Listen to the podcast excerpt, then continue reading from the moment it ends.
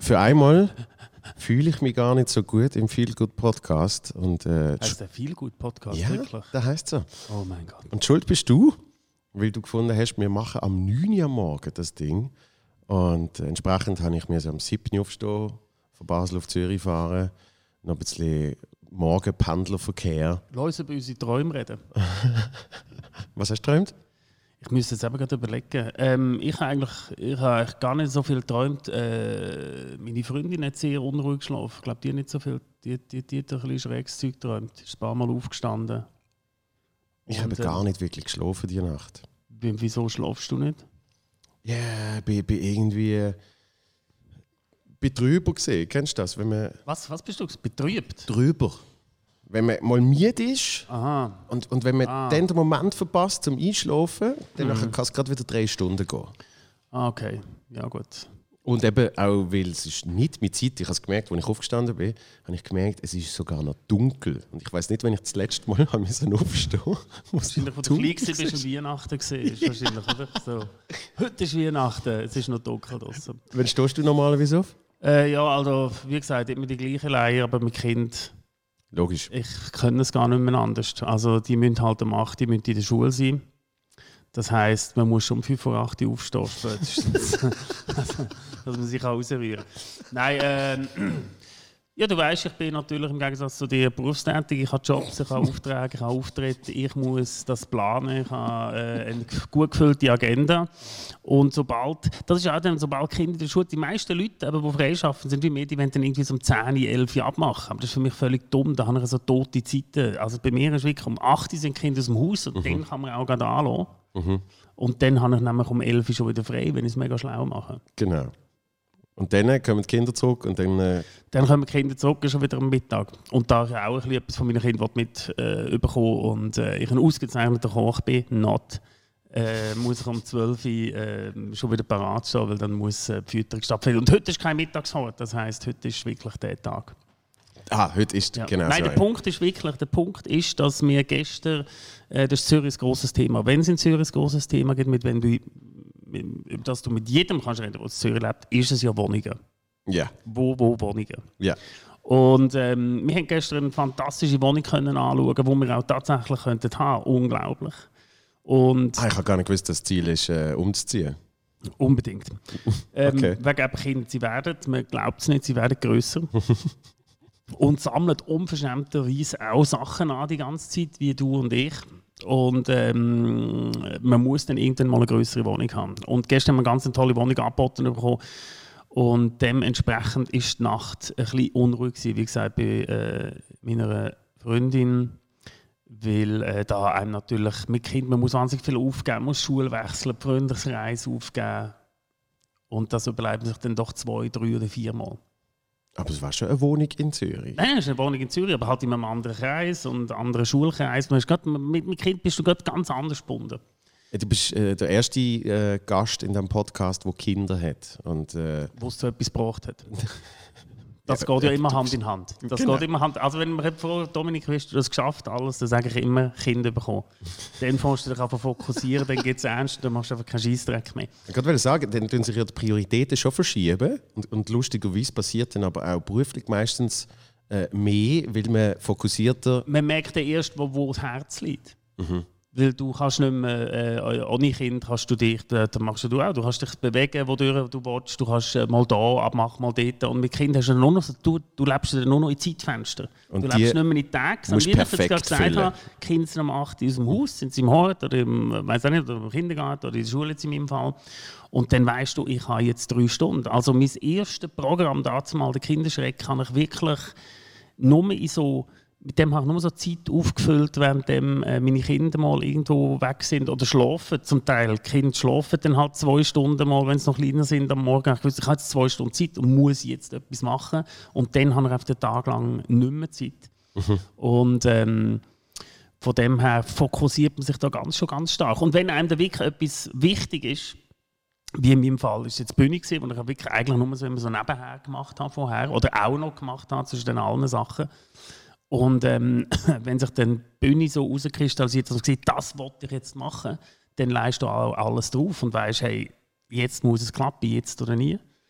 Und ähm, bei mir hat es glücklicherweise geklappt. Also, wenn man es schaffen irgendwo Kinder bekommen, und dann merkt man dann auch, ist es mir das auch wert, ist es mir dann auch wirklich wert, dass ich da etwas äh, äh, äh investieren und da Energie und auch äh, Risiko, das ist auch Risiko, weil irgendwie Kinder heisst ja dann auch gerade irgendwie mal Geld generieren, ein bisschen. Nicht nur für mich, nicht nur für mein Wegezimmer, das äh, 800 Franken kostet, sondern vielleicht auch noch mehr. Bis, bis zur Volljährigkeit, glaube ich, Viertelmillion mindestens. Genau, oder? und zum Beispiel, ich weiß von mir, ich habe meine äh, meine Eltern erst Problem gemacht ab 23. Also ich habe meine Eltern eigentlich erst nötig gehabt. Ab 23 ist dann so losgegangen. Wie, wie hast du denn deine Eltern Probleme gemacht? Ja, also dann sind halt die ganzen, da meine ganzen Bühnenunfälle gekommen und meine Auswanderung gelöscht und mit nichts wieder zurückgekommen. Bist du denn auf Berlin, oder was? Ja, irgendwie mit 20, mit 21, 22 bin ich auf Berlin, genau.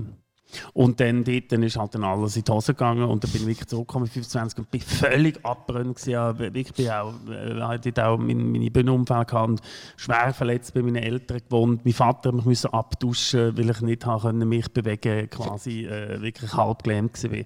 Also es war ähm, eine sehr intensive Zeit und deswegen lehre ich daraus. Also Kinder haben einen erst äh, nötig, wenn man glaub, das Gefühl hat, jetzt haben sie ja nicht mehr nötig. Bei mir ist es so gewesen. Du, du, hast jetzt ein Paradebeispiel gemacht für warum ich, ein von den Gründen, warum ich dich so liebe, wie du einfach so casually nebenbei erwähnst, dass du Bühnenunfall gehabt hast. Ich weiß noch, wir sind einmal ins, äh, ins Volkshaus Zürich, gerade um die Ecke. Und äh, was ist gesehen? Marco Rima Show. Marco Rima haben wir gesehen. Und, und du bist so ein Mensch, dann kannst du wirklich mit dir hocke ich im Publikum, wir sitzen an und dann schaust du mal so um und dann sagst ah, von diesem Balkon bin ich auch mal runtergefallen. Ja, das ist so. Das, so, so lange habe ich an meine Bühnen ausgesucht, wo kann ich runtergumpen, wo kann ich die Leute reingumpen. ist, ähm, ist äh, speziell. Das ist ja schade, dass man das bei dir im Balz nicht machen kann. Wo ich dort die Bar müssen haben, dort bin ich ja schon ab der Bar die Leute reingekommen. Ich wollte sagen, kommt im Balz. Äh, Balz ist halt ein sehr tiefer Decke-Club. Genau. Darum wollte ich ihn auch als Comedy-Club machen. Genau. Weil ich gefunden habe, das passt. Aber ja, hast natürlich keine Tiefe ähm, zum Abendkumpen. Ja, aber es ist natürlich schon, das ist immer Teil von meinem Konzept gewesen, wie, wie bleibt man den Leuten in Erinnerung, indem man mhm. ihn auf den Kopf aufgumpt. Das vergessen sie nie. Also es, es kommen auch immer wieder mal Leute, die mir irgendwie Fotos zeigen von ihren Blessuren, wo sie dann sich selber abfotografiert haben nach, nach einem Auftritt von mir, weil ich irgendwie auf ihren Kopf aufgekumpelt bin oder einen Stuhl ins Publikum geschmissen habe. Oder Kisten. Kisten, das hast du auch mal gemacht. Dort ist auch, hat auch irgendjemand etwas abbekommen. Gell? Dort hat eine äh, wirklich ältere Dame hat, äh, eine Gesichtsverletzung gehabt, ja. Und ein bisschen blutet unter dem Auge. Ja, auch siehst auch im Alter äh, sind Narben doch immer noch etwas Schönes. Also, ja, zu jeder Narbe gehört meistens auch eine gute Geschichte. Also, die Geschichte, die ja schon öfters erzählt worden ist, ist äh, von deinem Kettensägenunfall. Mhm. Ähm, über den rede ich auch nicht mehr so gern, weiß ich. Weil halt eben schon oft Ich habe das Gefühl, das ist schon überall durch, aber ich bin immer wieder erstaunt. Ich habe auch das Gefühl, da kommen wir zum nächsten Thema, dass wir schon alle können. Wenn du deinen Kopf ins Fernsehen, das könntest du auch, wenn du deinen Kopf ins Fernsehen steckst, dreimal, zweimal Glanz und Gloria gesehen, hat man schon das Gefühl, die ganze Schweiz könnte man und du könntest jetzt nicht mehr die gleichen Geschichten oder Jokes irgendwo in das Mikrofon erzählen, weil mhm. sowieso schon alle gehört haben. Aber nein, dem ist wirklich nicht so. Im Gegenteil. Ich muss auch, obwohl wir jetzt mit Deville schon über 60 Sendungen aufgezeichnet haben, immer noch tagtäglich erklären, wer ich bin und was ich mache. Und dann komme ich mit Entschuldigung, ach, Entschuldigung, ich schaue halt kein Fernsehen. Oder? Aber dann, wenn ich dann sage, aber ich bin der, der dir mal auf den Kopf gumpelt bin vor sieben Jahren, sagst du, ah ja, stimmt, das ist klar, ja, das, ist dann, das, das versteht man wieder. Aber deine, deine eben, wo du so nebenbei erwähnt hast, Bühnenunfall mhm. in Berlin, das ist gesehen, dort hast du noch kein Fernsehen gemacht. Und das ist gesehen, weil du Punkmusiker gesehen bist. Ja, also. Hauptsächlich. Fernsehen hat dort noch nicht stattgefunden. Das, das ist ja noch zu einer Zeit, gewesen, wo das Fernsehen noch kaum gegeben hat. Das Internet sowieso. Und, und wo dir auch das Fernsehen gehasst haben, wahrscheinlich, oder? Ja, also gut, das ist natürlich die grosse Zeit, man darf auch nicht vergessen, das ist dann auch so die grosse Zeit von Jackass und so weiter. oder? 99, 2000, so die mhm. Zeit wo ähm, man auf einmal gemerkt hat, ah, also ich habe das natürlich von meiner Punk-Sache natürlich schon gekannt, die Sachen, aber man hat das natürlich nicht aufgezeichnet, man hat ja keine Handys gehabt, man hat noch nicht, also ein, ein, etwas auf Film aufzeichnen ist halt noch eine grosse Sache gewesen. man musste eine grosse Kamera mitschleppen und mit mhm. so Videokassetten, man musste reinstoßen und so weiter. Und dann hast du eine Videokassette, aber keinen Videorekorder daheim oder was auch immer. Es ist noch ein bisschen anders ähm, dazu mal gewesen, aber es klingt jetzt schon wieder wie ein alter Großpapa, der vom Krieg erzählt. aber du bist äh, eben Anfang 20 auf Berlin ohne bestimmtes Ziel. Nein. Also wirklich kein Ziel gehabt. Es ist eher um, um, äh, umgekehrt dass ich relativ in der Schweiz sehr gefestigt, in einer gefestigten Struktur in meinem Beruf als Kindergartenlehrperson und ähm, dann drei Jahre irgendwo 100% geschafft habe in einem Vorort von Luzern. Und dann so gedacht habe, so, jetzt habe ich eigentlich alles erreicht mit 23 beruflich. Also was soll, jetzt, was soll denn jetzt noch passieren? Ich habe eine feste Kindergartenstelle, äh, es läuft gut und habe Lust gehabt, wieder mal alles reinzurühren. Und weil ich halt halb Deutscher bin und einen Pass hatte und die Möglichkeit habe, bin ich dann alle, wirklich alles lokieren. Und bin den Kindergarten wirklich so klar, habe mich abgemeldet für ein Jahr, habe gesagt, ich gehe ein Jahr, komme noch mit einem Jahr wieder. Mhm. Und bin einfach nicht mehr zurückgekommen. Also ich habe wirklich den komplett eingerichteten Kindergarten, auch mit meinen persönlichen Sachen drin, einfach alles so klar, wie es ist und bin nicht mehr zurückgekommen. Das ist mir auch erst wieder äh, im Nachhinein bewusst, wo ich Kinder bekommen habe und ähm, dann habe alle, ich habe dann quasi mein ganzes Kinderzimmer da mal in den Kindergarten hineingezügelt. Also all meine Spiele, mit denen ich gespielt habe, meine ganzen Lego, Playmobil, Piratenschiff, Bilderbücher, Kassettchen, alles. alles. Wirklich in den Kindergarten hineingeshoppt. Und ähm, als ich selber Kinder bekommen hätte ich gerne irgendwie das meinen Kindern weitergeben. Ja, dass ich auch irgendwie etwas habe, was die Kinder weitergeben können. Und habe gemerkt, das ist alles nicht mehr rum. Bin dann auch wirklich in den Kindergarten dann nochmal ganz verschämt zurück. Ah, wirklich? Verschämt. Klassiker. Wirklich nochmal zurück. Also wirklich Hallo. zehn Jahre später zurück. Und habe gesagt, hey, oder das Gefühl, da gibt es noch irgendwo so ein paar Sachen von mir und der Kindergarten ist unterdessen aufgelöst worden. Also es, hat auch, es ist alles weggeschmissen und das sind wirklich ganz tolle Sachen. Auch meine Eltern sind so Eltern, die alles selber gebaut und bastelt haben. Weißt so. Yeah. Das Piratenschiff haben wir mir dann nicht das Playmobil-Piratenschiff gekauft, sondern der Vater hat zwei riesige, sensationelle Holz Playmobil, für Playmobil-Männchen aus Holz gebaut Playmobil-Burgen hat es nicht gegeben. Also meine Mutter hat die aus Ton brennt. Also so riesige Burgen, die man so können selber zusammenbauen Fantastisch. Alles weg. Nein, ein Piratenschiff ist dann ein Kindergärtner Kontakt aufgenommen, der mir Kindergarten gegeben hat. Und die hat auch aufgehört, Kindergarten zu geben. Und hat dann aber, hat auch Kinder bekommen und hat eins von diesen Piratenschiffen wirklich abgezügelt. Ah, wirklich? Und hat das ihren Kind äh, gegeben. Und die hat das noch gehabt. Und das haben, äh, mit, mit, dem haben meine Kinder noch können spielen Wunderschön, wie das weiter ist. Von Vater zu Sohn und von Sohn zu seinen Kindern. Fantastisch. Also ein Stück ist übrig geblieben. genau, das Piratenschiff, richtig, ja. Und, und dann hast du nachher nochmal äh, als Kindergartenlehrperson geschafft? Ich habe in Berlin habe ich, äh, einen Tag lang als Tonlehrer geschafft für Kindergartenkinder. Mhm. Ich habe noch das Tonlehrerdiplom auf der Grundstufe. Und das ist dann irgendwie, frage mich nicht, ich hatte, glaube auch schwarz geschafft. Also ich habe ziemlich sicher schwarz geschafft, dass bei Bar ausgezahlt wurde, dann nach der Turnstunde, das weiß ich noch, äh, von der Kindergärtnerin, weil sie keine Lust hatte, Turnen zu geben, hat sie halt mehr angestellt quasi. Ah, einfach so. Genau. Ich gebe es so, ab. Genau. Und ähm, ja, aber dann nach meinem Unfall, dann bin ich dann zurückgekommen, habe dann äh, Stellvertretungen gemacht. Und dann, wo dann meine Kinder gekommen sind ähm, und ich auf Zürich gezügelt bin, habe ich dann wirklich wieder irgendwie... Äh, was ist das gesehen? Also drei Tage in der Woche in Schlieren Kindergarten gegeben. Yeah. Aber um wieder so ein kleines finanzielles Setting einzubringen. Weil vorher habe ich wirklich von der Hand in den Mund gelebt. Also wirklich von Bühne zu Bühne gestürchelt und halt irgendwie eben mein Wegezimmer von 800 Franken die müssen finanzieren. Der Rest hat mich total nicht interessiert. Sag ganz kurz, was ist der Unfall in Berlin, damit eben die Menschen, die es nicht wissen. Ja, ähm, äh, ein äh, ähm, äh, Klassiker. Also eben, was, was machst du in Berlin, wenn du nichts hast und einfach nichts kannst? Du gründest einfach eine Punkband oder so habe ich das gelernt mhm. und das habe ich gemacht. Und bei meinem Auftritt, ganz klassisch, bin ich in die Leute reingekommen und es sind ganz wenige Leute rum im Publikum. Meine Band war noch nicht so bekannt gewesen. und die paar sind dann auf die Seite und ich bin wirklich von relativ hoch ähm, ganz dumm aufs Gesicht gefallen, auf einen ganz harten Boden und habe so alles gebrochen was noch geht. Deswegen habe ich jetzt so ein schönes Gesicht. Ich bin vorher recht ein hässlicher Typ gewesen. Und das ist alles mit ist, Chirurgie. alles Käfer, ja. Zehen. Zehen, alles schlagen. Das Knie, ganz schlimm. Knie, bin ich immer jetzt in der Physiotherapie mit meinem, mit meinem Knie, weil jetzt das meldet sich langsam. Äh, Mitte 40. Und äh, ja, wir, können, wir haben ja auch eine tolle Videoaufnahme, da machen wir jetzt da von, ähm, von dem Talk von dem Podcast. Und mhm. kann man sehen, also wenn man richtig sieht, sieht man, dass ich einfach komplett operiert bin. Also. ja, also das ist, das ist so. Das, das, ist, das, das, ist so einer, einer von diesen klassischen, grossen äh, Bühnenunfall gesehen, den ich hatte. So klassisch Slapstick, äh, Stage Dive und Total dumm. kein Also wie man es heute auf den YouTube-Videos kann schauen kann, es gibt die Stage Dive, Fail und dann sieht man das. Das ist aber nicht der, wo du mit dem Fuß in einem Kabel hängen geblieben bist. Doch, das steht Ah, das ist der. Ja, genau, richtig. Das kommt noch dazu, dass du dann Ja, also jetzt, wenn ich es jetzt ganz, ganz darf ausbreiten ist es gesehen, dass ich das Ge- Gefühl hatte, ich könnte einen Rückwärtssalto von einem Boxenturm oben ab. Es gibt auch wirklich tatsächlich noch eine Videoaufnahme von dem, Ja. allerdings auf VHS-Kassetten. Und du hast eben kein VHS. Ich habe, ich, ja, nein, ich habe das und ich habe es tatsächlich mir nie können anschauen. Ich habe das nie gesehen selber. Aber der Auftritt ist gefilmt worden von irgendjemandem und dem haben die mal zugehört. Und als ich dann äh, aber wieder mal gezögert bin in der Schweiz, ist die irgendwo, habe ich die dann weggeschmissen. Weil, aber alle meine Kollegen haben sie geschaut. die wirklich? Aufnahme, ja. aber ich selber habe das nicht übers Herz gebracht. Das ist, das ist, schon, ah, das ist schon ultra her. gewesen. Rückwärtssalto gemacht, das Mikrofon in der Hand gehabt. Und beim Überschlag mit dem Fuß im Kabel hängen geblieben, nicht ganz rumgekommen.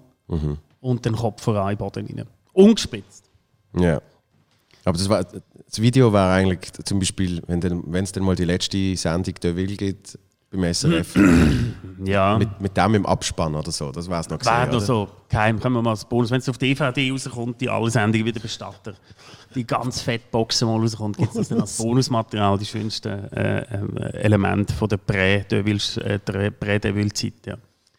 Und dann äh, bist du eben zurück und äh, wir haben es jetzt gerade davon äh, gehabt, so ein bisschen noch in Schlieren als Kindergarten-Lehrperson Mhm. geschafft. Und das ist ja das Hauptfutter gesehen für das erste Programm, das du vorher schon kurz erwähnt hast. Genau. Kinderschreck. Und das hast du wirklich nebenbei, wenn eben die Kinder mal schnell geschlafen haben. Das kann ich mich noch erinnern, das ist wirklich, aber ich- das wahrscheinlich bei dem ist das bei deinem Programm nicht so gewesen. Ich weiß es nicht. Also ich finde, das erste Programm ist doch eindeutig immer das einfachste.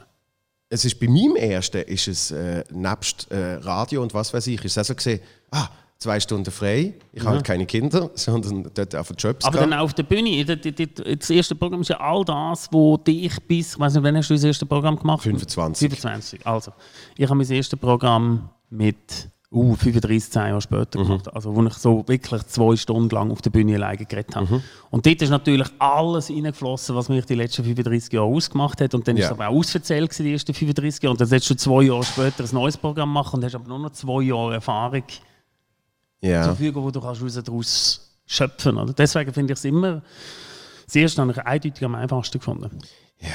Also, für mich nicht. Du erlebst einfach so viel in deinem Leben.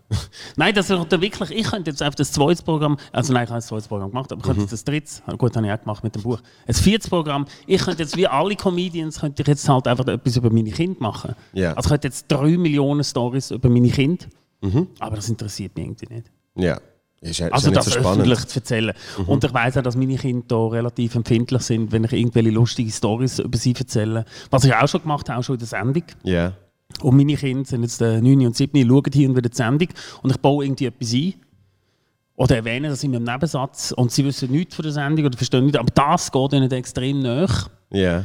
Und da werde ich dann auch ausgefragt, und sagt, warum hast du das erzählt und ist das wirklich so gesehen und, und muss man ein bisschen aufpassen. Ah, das, das, äh, das wollen sie ja nicht, sozusagen. Also wenn ich jetzt gerade sehe, was der, was der, was der, was der Zucco, also Zuccolini in seinem letzten Programm über seine Kinder, wo ja quasi seine Das Kinder ganz grossen Part drin sind. Gro großartiges Bit, wo es äh, davor hat, dass, dass er eigentlich nur am Bankomat gezeichnet wird. und so. Genau, genau. Und, und wie seine Kinder äh, reden daheim und so weiter. Oder auch der, äh, wie heißt der, Benz Friedli. Ja. Finde ich noch speziell. Also entweder ist alles gelogen und äh, stunken und erlogen und er nimmt einfach andere Kindergeschichten von anderen Paaren. Aber ähm, ich hätte Problem, glaube ich, das so auszubreiten. Das ist ja faszinierend gesehen bei äh, zum Beispiel äh, im, im Louis C.K., wo, wo er früher hat er oft irgendwelche Jokes gemacht und danach hat er darauf erzählen, wie es ist, äh, seinen Kindern das Foto zu putzen und all das Zeugs, wo dann auch eben irgendwann die fragst, irgendwann sind die 14 und gehen in eine Schule Ja. und wir Gut, sie wachsen da irgendwie damit auf. Trotzdem ähm, benutzt du ja eigentlich da eine Individuen, die nicht können, darüber. Ich glaube, wenn, die, wenn du über deine Teenage-Kinder redest, wie das der Benz Friedli zum Beispiel macht, Mhm. Und du sie ja immer hier kannst vorher fragen, hey, ist euch das egal, wenn ich Ja. das auf der Bühne erzähle? Ja, ich weiß nicht. Ich find's so, vielleicht dort siehst du durch den Kindergärtner durch. Ich sehe halt, was dann aus diesen Kindern später wird, wenn äh, ihr, ihr Babyleben irgendwie von Millionen von Leuten ausbreitet wird. Das finde ich, das find ich zum Teil noch, noch kritisch, wenn, wenn du siehst, wie viel Baby-Videos und Bilder und was weiß ich mittlerweile äh, in die Internetsphäre geschickt werden. Das wird etwas ausmachen, auf jeden Fall. Und ich so denke, in 20 Jahren hast du dann irgendwann ein Bewerbungsgespräch und es ist oft alles von dir schon dokumentiert. Ja. Du bist irgendwie 20, gehst zu deinem allerersten Bewerbungsgespräch und die sagen, also, du, mit fünf Monaten hast du mal auf dem Topf das gemacht und dann bist du dort an. Ah, und da bist du nackt mit genau. einem Mädchen im Garten. Ja. Ja, das wird, das, wird, das wird eine spannende Welle sein, was da passiert. Aber ja, komm, also in zwei Jahren wird sowieso das gesamte Internet gelöscht, habe ich das Gefühl. Ähm, Reboot. Das ist, ich, oh, das ist einfach langsam vorbei, glaube ich, das Internet. Ich glaube, es kommt. Wie siehst Podcast, oder? Es kommt ja wieder alles so gesprochene Podcast-Kassettchen, wäre meine Idee. Pod Podcast-Kassettchen? Kasse, Podca also man, man tut es nicht, man tut es nicht äh, äh, ausstrahlen, sondern man kann einfach dann das Kassettchen bestellen mit dem ich glaube, das wäre eine äh, gute Sache. Also ich bin, ich bin extrem froh, dass, dass ich noch in einer analogen Zeit kurz aufgewachsen bin. Ja, aber trotzdem. Also es ist, es ist nicht Diskussion gewesen, kriegst du mit sechs schon dein erstes Handy. Das hat es noch nicht gegeben. Ja, ja, die Diskussion weiß ich auch nicht, ob die stattfindet in, in Nein, aber ich habe ich ha tatsächlich noch die Hitparade beim François Mürner mit dem Kassettchen aufgenommen. Jetzt tönst du wieder ein alter Mann. Äh, ja, es ist tatsächlich so. Ja, es, es ist, ist, tatsächlich so. Es ist so. Es wird eine spannende Zeit, vor allem für dich noch mehr, wenn du mal Kind Gott bewahren, aber falls du mal Kinder bekommen wird es für dich noch viel spannender Zeit als für mich. Meine sind ja schon. Meine sind schon. Mein Sohn geht schon in Programmierkurs und so weiter. Hey, mein Sohn. wenn du sagst, das erste Programm ist das einfachste, ist es äh, auch einfach gesehen, mit dem dann auf die Bühne zu gehen, oder ist vor allem der Schreibprozess das einfacher gesehen? Es ist ganz organisch eigentlich. Ähm, ich bin sonst selten, alleine habe zwar Moderationen gemacht, aber bin selten auf der Bühne irgendetwas gemacht oder sind irgendwelche Gruppierungen gemacht oder Bands und so weiter. Und ähm, habe eigentlich schon immer mich mehr ein bisschen bremst gefühlt von den anderen. Also habe ich immer so das Gefühl gehabt, äh, ich wollte noch ein bisschen weitergehen und äh, ich brauche noch ein bisschen mehr Platz eigentlich. Mhm. Habe nicht genau gewusst, mit was ich den Platz fülle oder habe das Gefühl gehabt, dass ich vielleicht nicht länger mit dem Platz. Und dann ist das ganz organisch gekommen. Dann ist halt eine Agentur, meine Agentur auf mich zugekommen, hat gesagt, hey komm, mach doch mal ein Programm, ein eigenes Soloprogramm. Und dann, ja klar, mache ich. Und dann weiss ich dann haben sie noch gesagt, äh, haben sie noch gesagt äh, ja, mit dem tust du jetzt drei Jahre. Und dann habe ich auch gesagt, was, drei Jahre, in einem halben Jahr, wollte ich mit meinem neuen Programm. Ich kann doch jetzt nicht da drei Jahre die gleiche Geschichte erzählen. Mhm. Aber es geht. Und es wird definitiv äh, auch immer besser, habe ich das Gefühl. Also wenn du mit einem Programm, du, hast du eine andere Erfahrung, du willst jedes Jahr ein neues Programm machen. Mhm. Ich finde es spannend, wie sich das Programm entwickelt in zwei, drei Jahren und wie das ganz, zum Teil ganz etwas anderes wird, als am Anfang war. Ich habe es ich ziemlich auf den Schluss gesehen. Und, ja. ja. und ich habe ich has, äh, live etwas vom, vom Geilsten gefunden, was ich jemals gesehen habe. Das weil, freut mich natürlich. Weil es ist, es ist, äh, eben, es ist um, um deine Zeit als Kindergartenlehrperson gegangen. Aber eigentlich hat sich dann mit der Zeit eben, das ist so eine klare Entwicklung gesehen, wo man, wo man gespürt hat, äh, ist es um die, die vier Kindertypen gegangen, mhm. wo du äh, gesagt hast, an denen, anhand von denen kann man eigentlich alle Kinder unterscheiden. Mhm. Es gibt den Typ, es gibt die, es gibt mhm. den. So. Und, und wie die dann konstant in die Programme sich eingemischt haben, das ist etwas, wo wo du nicht nach einem Monat auftreten Das hat mir so auch gefallen, wie du gesagt hast. Du hast ja mal gesagt, du hast es in deinem, in deinem sehr, äh, äh, Wienerli-Promi, ja? Yeah. wo du gesagt hast, du weißt noch, bist du zu mir gekommen und hast gesagt, du hast so etwas davon, du hast so, jetzt einfach so Typen einbauen. Mhm. Wo so das, und hast gesagt, dass sie so ein bisschen inspiriert wurde. Absolut. Das Ding Absolut. ist natürlich äh, sehr schön. Aber wie gesagt, ich habe halt auch keinen Vergleich. Ich schaue ja quasi nichts. Also, dass ich dieses neue Programm viel gut Comedian äh, schauen. Äh, Schön abgelesen. Wo ich wirklich auch kann, äh, empfehlen kann. Geht das schauen, aber könnt ja sowieso, wenn ihr den Podcast hört. Ähm, ich gehe sehr wenig Leute, ich gehe sehr wenig Sachen schauen. Und wenn, wirklich nur aus beruflichem äh, Interesse, weil Leute zu mir in die Sendung wollen oder ich vielleicht mhm. Leute eventuell in die Sendung einladen Und dann mir wichtig ist, dass ich immer auch das Programm mal sehe, wie die sich bewegen, weil wir da schon einige Enttäuschungen schon erlebt haben in der Sendung, wie auch der Zuhörer, Zuseherinnen und Zuseher weiß. ähm, gehe ich selten einfach so schauen. Und gerade noch in die Stadt, aber dir ist mir wirklich mal wichtig, mal äh, schauen, wie es in, in Basel so abgeht. Mhm. Ja, das letzte bist du in Zürich schauen. Genau. Ja. ja. Weil es gerade vor der Haustür war. Das macht ja noch Sinn. Ja. Aber dass ich da wirklich jemandem hinten nachreise, das kommt sehr selten vor. Ich, ich schätze das ja. auch wahnsinnig. So, genug geknuddelt. Jetzt genau. gehen wir äh, einmal als Härte. Was wolltest du wissen? Wegen dem zweiten Programm. Ah, mh. also wir machen jetzt schöne Bühnengespräche. Ja, ja nur kurz. mich, mich interessiert so Zeugs halt. Ja. Und zwar, ähm, weil du gesagt hast, eben, es braucht eine Zeit, bis sich das entwickelt. Ich glaube, mhm. du bist auch ein Spezialfall in dem noch, weil, sind wir ehrlich, zwei Wochen vor der Premiere vom zweiten Programm ist jetzt noch nicht von A bis Z ein fixfertiges Programm gestanden. Nein, es ist also wirklich auch zwei Monate nach der Premiere ist das Programm noch nicht wirklich rum. Wenn ich ganz ehrlich bin, beim zweiten Programm. Ich finde das ja auch spannend, dass äh, die neue Generation von Bühnenkünstlern, Stand-Upper, äh, Com äh, Comedians Gut, ich wollte jetzt nicht mehr zu der neuen Generation zählen, aber gleich, du bist ein Stand-Upper mit yes. relativ jungen, in der Schweiz noch jungen Darstellern. Eigentlich mache ich es auch erst seit sechs Jahren. Wie ihr das professionell, wie das professionell angegangen wird, dass, äh, wie ihr das professionell an, wie da alles geplant wird und man weiß genau, so viele Tryouts und eben, wenn bringt man den Merch ins Spiel und so Sachen. Und bei mir ist halt wirklich, ist es ich habe einfach immer gemacht. Also wenn jemand gesagt hat, steh auf der Bühne, bin ich halt auf der Bühne gestanden und mhm. habe gemacht. Und wo die Agentur gesagt hat, hey, jetzt ein zweites Programm. Und ich war eigentlich mit dem ersten noch völlig am Touren und zum Teil ja auch noch mit beiden Programmen touren bin. Also es hat wirklich gerne, dass ich in einer Woche mit dem alten auftreten bin, am Freitag und am Samstag mit dem neuen Programm. Das könnte ich nie. Also ich könnte schon, auch nicht machen. aber ich würde es nicht wählen. Ich würde es auch nicht machen. Und das ist, ein riesen, es ist auch ein riesen Fehler gewesen. Es ist auch, also wirklich, ich wollte mich an dieser Stelle nochmal ganz öffentlich entschuldigen für alle die, die die ersten 15 Vorstellungen vom Bühnenschreck dann sind geschaut, weil das ist echt zum Teil eine Katastrophe gewesen. Weil Was ich wirklich von einem ins andere reingerutscht bin. Dort hat auch gerade, dann gerade das Fernsehzeug angefangen, langsam Realität werden. Und ich bin da in einer völligen konfusen Phase gesehen und habe so das Gefühl gehabt, ich brauche keine Auszeit ich brauche keine Zeit, um ein Programm zu entwickeln. Ich gehe einfach auf die Bühne und dann mache ich einfach zwei Stunden etwas. Mhm. Und das hat sich in den ersten Vorstellungen grausam gerecht. Also ich habe dann auch gemerkt, ist so wirklich so nach 15 Vorstellungen ist dann so langsam zu einem Stück geworden.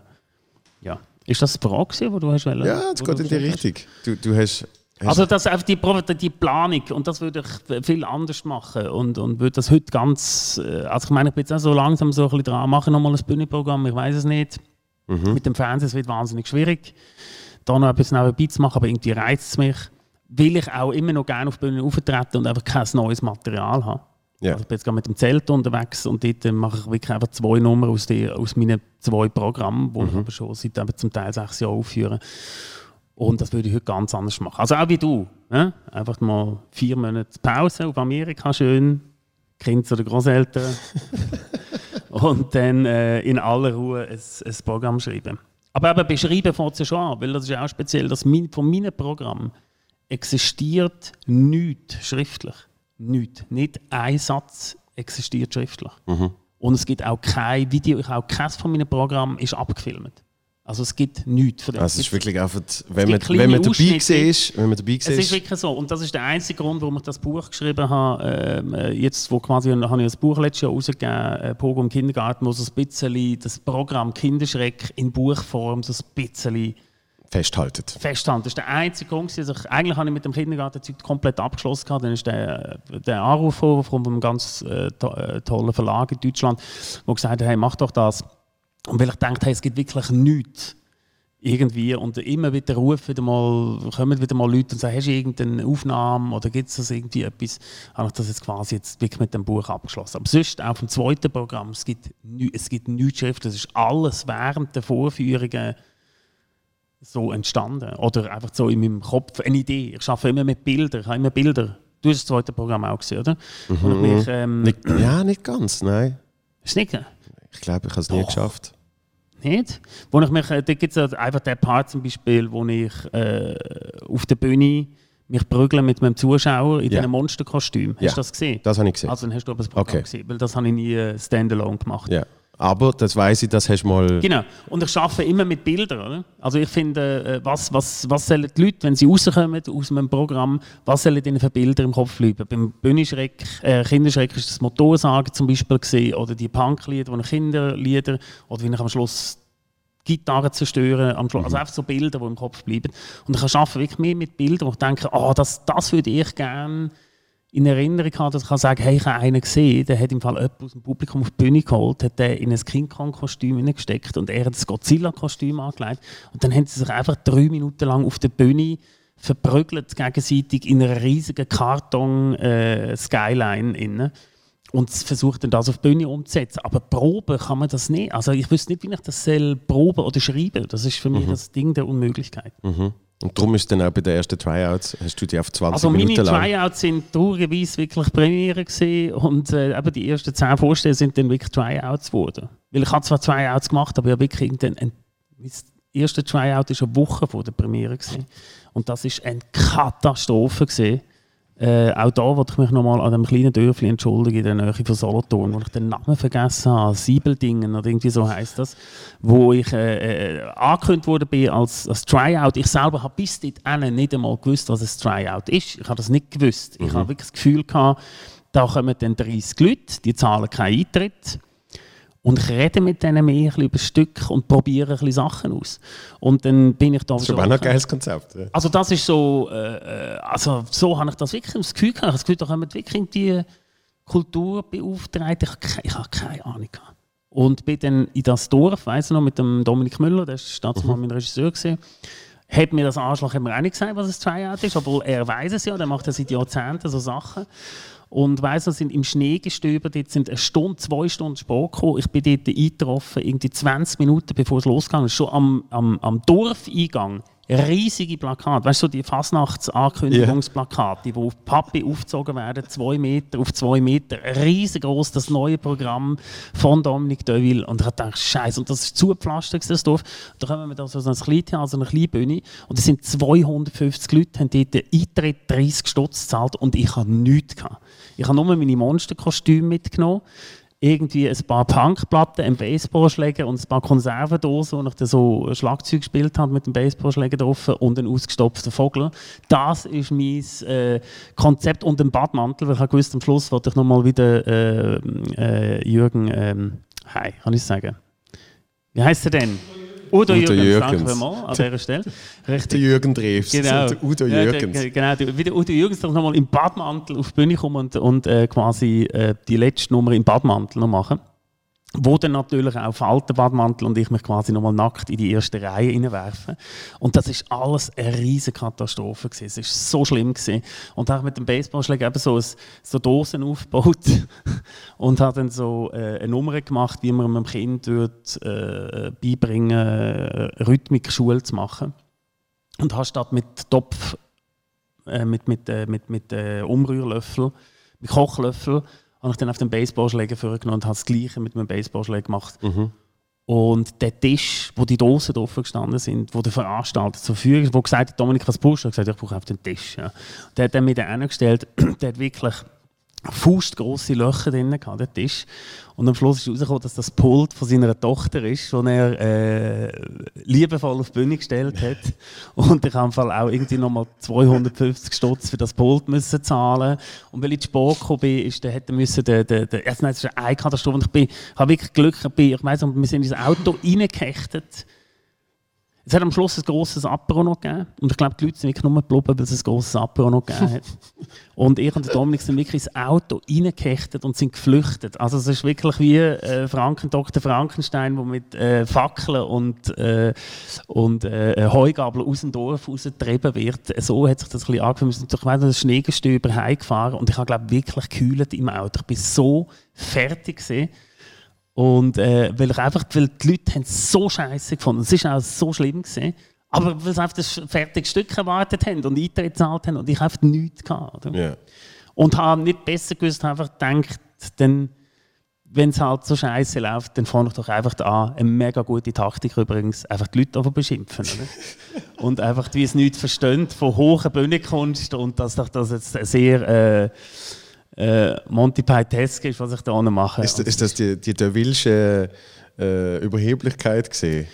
Die, die Devillsche Unsicherheit, wo, also dort ist wirklich, das ist, das ist wirklich der schlimmste Auftritt gewesen. Ich habe nicht einen schlimmeren Auftritt. Ich bin völlig, ich habe, äh, völlig aus dem Konzept rausgefallen. Und das hat mir aber vieles das hat mich sehr demütig gemacht. und es geht aber so, in Kleinkunstkreisen geht die Geschichte so ein bisschen um als das schlimmste Tryout aller Zeiten. Wirklich? Ja. Das, äh, das geht jetzt so ein bisschen um, so bei diesen Dominik Müller-Leuten, die so ohne Rolf dazugehören. So, das ist so. Und ich habe wirklich nur eines das Tryout erlebt, das ähnlich schlimm war. Und das ist äh, von unserem guten Freund, äh, vom, äh, das ist früher, äh, Dulin, von Johannes Dulin. Johannes, ja. Genau. Ja. Der hat auch mal das Tryout gemacht, wo ich Regie gemacht habe. Und er hat genau die gleichen Fehler gemacht wie ich. Und es ist eine ähnliche Katastrophe geworden. Und da, siehst du, da bin ich dankbar, gewesen, dass ich das erleben durfte. Da bin ich mit ihm im Auto gehockt, er ist heulend neben mir gesessen. Wir sind das Schneegestöber von Uster heimgefahren. Und Das ist wichtig, es, es hat immer Schnee ja, es war wirklich auch Winter. Gewesen. Und ich habe wirklich auf die Schulter klopfen und gesagt, hey, ich habe das alles auch erlebt. Ich weiß genau, wie es ist, aber weißt du was, äh, es, kommt, es kommt gut. Bei mir ist es gut gekommen, bei ihm nicht. Aber äh, es hat nicht in dem Augenblick tröstet. Aber Nein, du hast trotzdem deine Regie-Gage gekriegt. Genau, ja, nein, das habe ich noch keine Gage genommen. Ah, okay. Alles gut. Aber wa- was du, was du gesagt hast mit dem Material, äh, quasi auf der Bühne arbeiten, weil man Bilder sieht, Mhm. das, das verstand ich bei, bei gewissen Sachen, habe ich das auch gehabt, als ich noch mit dem Chardin, wo mein Regisseur war, äh, Mhm. zusammen geschafft habe. Zum Teil habe ich ihm Ideen erzählt und er hat immer müssen sagen, ja, mach's denn. Weil ich kann dir jetzt nicht sagen, ob es gut ist oder nicht, weil du kannst mir ja jetzt nicht Mhm. so vorspielen. Das ist auch mega strange. Ich auch darum, Man braucht ja die Live-Situation. ich brauche mega krass die Leute. Also deswegen ist, ja auch, deswegen ist ja auch, dass mich beim äh, Fernsehen, wo auch schon Konzepte rum sind bei Derby Late Night, das einfach ohne die Leute zu machen oder mit weniger Leuten oder weiß auch nicht, dass man der Live-Show-Charakter, weil halt das viel Geld kostet und so weiter, dass man es eventuell zurückschrauben oder ich weiß auch nicht. Oder dass man also Videoformat macht, wo ich so büssi-mässige Kamera reinreden oder so Mhm. weiter. Aber ohne Leute, es interessiert mich nicht. Also ohne Live-Leute, die Live-Situation Ja. finde ich mega wichtig und auf das baue ich auf. Eben, du bist auch einer, wo, wo, wo die Energie aufnimmt Genau. und, und weiterzieht. Und, und Darum kann ich, auch, habe ich wirklich auch immer die Berechtigung, meinem Publikum die Schuld zu geben, wenn der Abend nicht gut ist. Weil ich bin wirklich nur so gut wie das Publikum. Wenn das Publikum scheiße ist, dann tut es mir extrem leid. also ich weiß, wo wir, wo wir das Fünfjährige hatten, bekommen die im Balz, hast du Gast moderiert. Und ich habe dir gesagt am Anfang, äh, machst du etwa 10 Minuten. Und, und du hast 10 Minuten gehabt und dann habe ich gemerkt, jetzt wirst du warm. Ja. Und, und du hast mal übergeschaut gesagt, wie lange habe ich schon? Und dann habe ich gesagt, mach, mach noch ein bisschen. Und dann sind die nächsten 10 sind dann Ja. das gesehen, wo angefangen hat, da oben auszumachen. Genau. Wo dann immer weiter, immer weiter. Deswegen, sage ich auch, immer, deswegen finde ich es auch so schwierig, im Fernsehen aufzutreten, wenn man Künstler ist. Also äh, gerade bei uns. Die wo- Zeitbeschränkung. Wo, ja, wo, wo vier Minuten, mehr, nur vier Minuten. Dazu mal zur Giacomo Müller Zeit, wo noch 45 Minuten Sendezeit hatten und sie einfach die Zeit haben müssen füllen. Mhm. Hat mir 5, 6 Minuten gehabt. Also meine Auftritte ich auch sind 5, 6 Minuten gegangen. Ja, also sie, haben- sie haben bei mir gesagt, vier, ja, viereinhalb ist dann schon sehr an Ja, der lass, bei mir Grenze. sind die 5,5 gewesen oder so. Ähm, Ja, aber ich bin ja nach dir gesehen, darum haben sie eben gefunden. Vielleicht. Wahrscheinlich. Aber dann 3 Minuten, Maximum 3,5 finde ich unglaublich schwierig. Das habe ich bei euch am schwierigsten gefunden. Drei Minuten Das ist, ist ja, so schwierig. Du kannst, du kannst nicht richtig anreißen und so ein paar kleine Gags. Und, und ich weiß noch, der, der Kapi hat dann einen, Satz von mir rausgeschnitten. Ja. Und ich fand, ja, aber dann, dann hätte ich die eineinhalb Minuten gar nicht müssen machen Ja. weil mir ist der Satz wichtig gewesen. Es ist dann so, Gut, was, was dem Künstler wichtig ist, auf solche, auf solche kleine Sachen können wir keine Rücksicht Aber das ist, das ist Fernsehen. Und da- das Ja. ist zum Beispiel mit Kollegen aus Deutschland, habe ich oft die Diskussion. Dann sind sie irgendwie bei Comedy Central dann sagt Comedy Central, äh, sorry, der behinderte Witz, den kannst du jetzt nicht machen. Und dann sind das halt eben so, Berliner äh, Szene, Stand-Upper, wo, wo so wirklich die Kunst vor alles. Und dann regen die sich auf und sagen, die haben mir den Gag äh, zensiert, dann habe ich ihn trotzdem gemacht und Zeugs und Sachen. Und dann musst du aber sagen, aber es ist ihres Recht, weil sie sind Fernsehsendung und sie sind vor allem der Fernsehsender und du gehst zu ihnen. Wenn du das nicht willst, dann mach's Ja, und nicht. vor allem, ich halt gerne die Arbeit der Profis machen. Also ich schaue, ich schaue, wo ich der Profi bin, schaue aber auch, wo die anderen Profis sind. Und wenn der KP einen Satz rausschneidet und der KP ist der Schneideboss, eindeutig.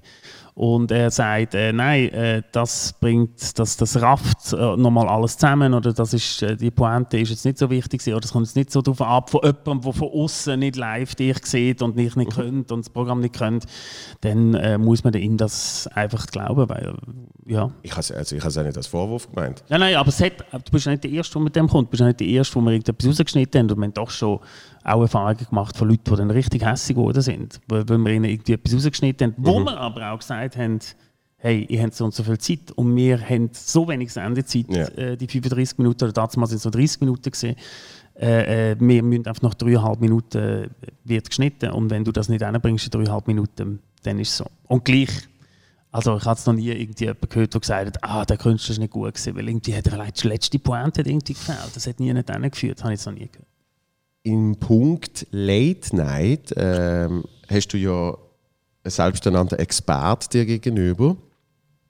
Also du? Ja. Aha, ja. Mhm. Und einer der wenigen Menschen, der eine ähnliche Erfahrung schon hat können machen in der Schweiz. Zwar als, als Bühnenshow, ähm, wo wir dann aber auch am Fernsehen ausgestrahlt haben und wo, wie will ich sagen, wo die, der ganze Stress drumherum sicher ähm, ähnlich gesehen ist. Von was redest du? Von meiner Show, ja. wo du ja nie gekommen bist. Ist das du, die im Hepse-Theater? Ja, die wo du geheißen, Primetime Show. Primetime Show. Wo du in letzter Sekunde noch abgesagt hast einmal. Ach, stimmt, irgendetwas hast du gesehen, mhm. ja, stimmt. Und, und äh, wo ist die im Fernsehen ausgestrahlt worden? Tele Basel. Also Fernsehen. Ja, es, es ist tatsächlich ja, in einem natürlich. Bildschirm gelaufen. Natürlich. Und hat mir so produziert werden und wir haben es selber produziert. Aber eines monatlich, oder wie ist das? Ja, aber alles allein. Und, mhm. und was, auf was ich eigentlich raus will, ist, was, was mich dort eben so gestresst hat und fertig gemacht hat, ist gesehen, du haust das raus und dann fängt alles von vorne an. Das finde ich aber geil. Wirklich? Das finde ich mega geil. Weil das, das ist genau das Gegenteil. Aber das finde ich, find ich, geil. Ja, ja, ja. Ich weiß, was ich vorher gesagt habe mit der Entwicklung, aber weil ja, dort wäre der Inhalt komplett neu. Äh, also du kannst ja dort mit so einer Show sowieso nicht etwas, es ist ja nicht so gedacht, dass du etwas entwickelst. Mhm. Und ähm, ich finde das finde ich schön, dass in so einer Late-Night-Show eigentlich ein Abfallprodukt ist. Also das ist wirklich, du konsumierst es und dann ist es durch. Und deswegen, gut, du, monat, wo monatlich das gemacht hast, äh, ist nochmal etwas anderes, habe ich das Gefühl. Also da leistest du viel mehr Energie und yeah. oder eine andere Energie und viel mehr Zeit und du mh, hm, gehst wahrscheinlich viel tiefer in die Materie rein. Für das, das es dann genau gleich schnell nicht. Das haben wir ja alle yeah. nicht. Bei uns ist es ja wirklich äh, eine Woche, wir haben fünf Tage Zeit, um so eine Show äh, zu schreiben, zu produzieren. Mhm. Und dann muss wirklich alles auf die Sekunde stimmen. Du hast ja wahrscheinlich, äh, das ist ja dann auch irgendwie eineinhalb Stunden gegangen, oder, das Ding? Yeah oder sogar zwischen und hast zwei. wahrscheinlich eine Beziehung, aber zwei Stunden. Das ist natürlich ganz anders reinliegen, als wenn einfach dann halb, alles auf eine halbe Stunde und dann musst du irgendwie das alles reinbringen und musst eben auch irgendwie etwas aufbauen, etwas familiäres oder wie man das will sagen, mit dem Publikum zusammen, dass es irgendwie funktioniert. Mhm. Ähm, und da finde ich das noch, das finde ich schon noch cool, dass man das so kann raushauen und dann ist es, dann ist es weg und dann interessiert es auch niemand mehr. Also mhm. das ist für mich eher wieder so wie ein Punkkonzert. Weißt, wo nach einer halben Stunde ist es vorbei und es sagt dann niemand, ja, also der Ton ist nicht so schön gespielt, sondern entweder hat es ja. eine Energie gehabt und hat eine Stimme gehabt und äh, es blühten die Leute oder halt eben nicht. Aber dann, dann könntest ja du theoretisch einer der wenigen sein, wo äh, so eine noch öfters könnt machen Täglich? Also meinst, ja. meinst, du das jetzt? Ja, Montag bis Donnerstag oder sowas. Ja, ich weiß. Ich, Wahrscheinlich dann auch nicht mit so ganz klar definierten. Also, das braucht dann, dann brauchst du ein riesen, dann brauchst du einfach ein grösseres Team. Also, für das wir sind ja auch sehr, du hast gesagt, du hast deine Show ganz alleine äh, geschrieben, hast vielleicht mhm. noch irgendeinen Produzenten dabei genau. oder irgendwie so etwas. Also, dann braucht, braucht es einfach ein riesen Team. Also, ich meine, das ist jetzt Amerika oder England, gibt es die täglichen Late-Night-Shows. Mhm. Und die arbeiten dann aber wirklich einfach im Schichtdienst 200 Writers dran, oder? Und bei uns sind es halt einfach mal fünf yeah. mal äh, abgebrochen auf die, die wirklich etwas liefern. Äh, das, ich glaube, das wäre so nicht möglich. Auch, dass, dass, äh, dass wir jetzt uns bei unserer Show abwechseln mit dem Elsner zum Beispiel, mit Late Update, ähm, mehr Shows zu machen, als wir es jetzt haben. Das sind jetzt zwei, im Schnitt zweimal zehn im Jahr, also zwei mhm. Staffeln. Mit dem Budget und der Manpower, die wir im Augenblick haben, wäre mehr überhaupt nicht möglich. Wir sind ja so viele fertig nach zehn Wochen, mhm. dass wir wirklich, weil wir uns nicht können, wir können nicht einmal, kann nicht mal einer sagen, ich mache jetzt eine Woche Pause. Ja? Yeah, yeah. Also mal zum einfach mal oben runterkommen und, und, und mal wieder so ein bisschen auftanken. Und man merkt dann schon auch, dass sich die Wege nach ein paar Wochen immer wieder wiederholen, dass man irgendwie mit der Meldung und du magst fast nicht mehr die Meldung lesen, weil du irgendwie das Gefühl hast, aha, ja, okay, da muss man halt, da macht man halt dann wieder ein lustiges Film oder irgendwie macht eine Neusynchronisierung von dem kleinen Clip oder was es dann ist. Man hat dann immer so die gleichen und man ermüdet dann so ein bisschen. Also ich finde es wahnsinnig schwierig, mehr zu machen. In dem würde ich aber gerade die Chance sehen, weil ich so das Gefühl habe, der Aufwand ist eh schon da. Ähm, könnte man einfach länger die Kamera laufen lassen an mehreren Tagen. Weil äh, der John Oliver äh, hat erzählt, er hatte eine Diskussion mit HBO, wo er gesagt hat, wir müssen sogar noch weniger Sendungen machen, wir müssen aber gleich viel Geld verdienen wie vorher, mhm. weil sonst die Qualität leidet. Und bei ihnen ist halt wirklich die Essays, wo sie fünf Wochen vorher anfangen. Zum Teil wird dort aber schon ein Jahr vorher recherchiert. Mhm. Und dann haust du so ein 20-Minuten-Ding raus, wo auch fünf Jahre später Leute noch können mhm. schauen können, wenn sie mhm. das Thema interessiert. Mhm. Und, und wenn du aber eben mehr in dem, in dem äh, Punkrock einmal raus, äh, ich sage es jetzt extra so, Wegwerf-Ding mhm. äh, bist, mhm. dort sehe ich dann zum Beispiel in Deutschland ist das klar ersichtlich gesehen. Äh, Harald Schmidt ist besser gesehen, wenn er mehrere Öben hintereinander hat, weil er ein bisschen im Groove war. Und mhm. dann ist eben mal ein, ein, schwacher Tag und dann ist es auf ihn drauf angekommen. Und du bist auch so ein Mensch, der eben Energie von den Leuten, du kannst aus, aus blöd gesagt, Scheiße Gold machen. Du kannst 20 Minuten keinen Plan haben und es kommt gut. Mhm. Und, und ein Raab zum Beispiel hat wahnsinnig abgegeben, weil er dann nicht seine, äh, seine 50 Minuten hat können äh, senden, sondern die dann hat müssen auf fünf Tage aufteilen. Grundsätzlich, also Sätzler finde ich immer sehr gefährlich, mit früheren Shows Charakteren, meinetwegen auch Bands zu vergleichen. Ich tue nicht ähm, vergleichen. Nein, nur aus meinem Grund. Es hat einfach zu Harald Schmidts Seite ganz einfachen Grund und auch TV Total. Es hat das Internet und YouTube noch nicht gegeben. Das stimmt. Also ja. die Leute haben nicht können Zeug nachschauen, äh, nachschauen oder nochmal schauen oder irgendwie, sondern du bist einfach vor dem Fernsehen gesehen und dann hast du es gesehen und dann ist es durch gesehen und dann ist der Eindruck da gesehen. Mhm. Und jetzt ist das halt ganz anders. Also die Leute schauen es nicht live, sondern sie schauen zuerst alle amerikanischen Late Night Shows, dann alle englischen Late Night Shows auf YouTube nach und dann, wenn noch ein bisschen Zeit bleibt, schauen sie noch ein bisschen Bits von unserer Late Night Show auf YouTube nach und bilden sich dann ein Urteil. Mhm. Und das ist früher hat man die ganzen Vergleiche nicht gehabt und finde es immer schwierig, wenn man auch vergleicht mit mit, mit, mit, äh, es kommt immer gleich mit Ventil und äh, Frank Baumann. Und Aber so das wollte ich gar nicht. Ich also nicht. ich sage einfach, die Zeiten sind anders und mit einem Punkkonzert kann man es auch nicht vergleichen, weil das Punkkonzert lebt von live, mhm. wenn du dabei bist. Und das ist, der Fernseher ist ein unglaublicher Filter. Also wir haben schon viele, viele Aktionen oder auch ganze Sendungen gehabt, wo wir das Gefühl haben, mega geil, so geile Stimmung gesehen und es mhm. hat richtig Energie gehabt. Und dann schaust du es im Fernsehen und du merkst, okay, für die Leute dort ist es geil gewesen. Aber wenn du es schaust, du den Filter Fernsehen, das ist ein wahnsinniger Filter, mhm. fühlst du dich wie abgehängt und denkst, ja, schön haben sie jetzt toll in dem Studio oder in dem Maskott, wo wir dann aufgezeichnet haben, aber irgendwie kommt nichts, äh, kommt nichts um. Also ich finde, mhm. es, es ist, es ist äh, schwierig. Also da jetzt einfach zu sagen, wir lassen die Kamera weiterlaufen und dann einfach, dann gibt es halt mal eine schlechte. Und dann gibt es halt auch, wir, wir haben halt wirklich den Anspruch, dass wir von Show zu Show besser werden. Mhm. Und nicht, dass mal zwei drei gut sind und dann wieder eine recht schwach dafür kommt, weiß man, am nächsten Tag kommt wieder eine, ist wieder stark oder mhm. hat einen guten Gast oder ein gutes Thema oder ich weiß ja. auch nicht. Ähm, äh, aber da könnte man, könnte man jahrelang darüber diskutieren. Aber täglich hätte ich glaube auch wirklich keine Lust drauf. Ja. Also es ist jetzt nicht so, ich finde, ich find, das ist wirklich ein toller, das ist der tollste Job, den ich je hatte, aber es ist jetzt nicht einer, wo ich jetzt würde sagen, ich brauche jetzt das jeden Tag es ist wirklich auch. satirische äh, äh, Sachen um die Ohren herumzuhauen in, in, in, in Krawatten und Anzug.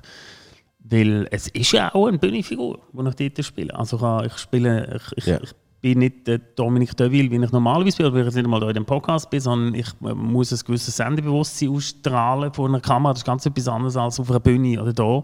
Und das ist wirklich, finde ich, es ist anstrengend. Das ist zwar nur eine Stunde lang, sage jetzt mal alles in allem vor der Kamera oder 45 Minuten. Aber ich finde es anstrengender, als drei Stunden auf der Bühne zu stehen. Es ist auch eine rhetorische Spielerei mit ähm, täglich. Aber was, was natürlich schon ist, der Zeitfaktor bei so einer Sendung ist eben wahnsinnig. Weil wenn du auf der Bühne stehst und zehn Minuten länger macht. Flieger, gell? Ja, ja, das ist ja das.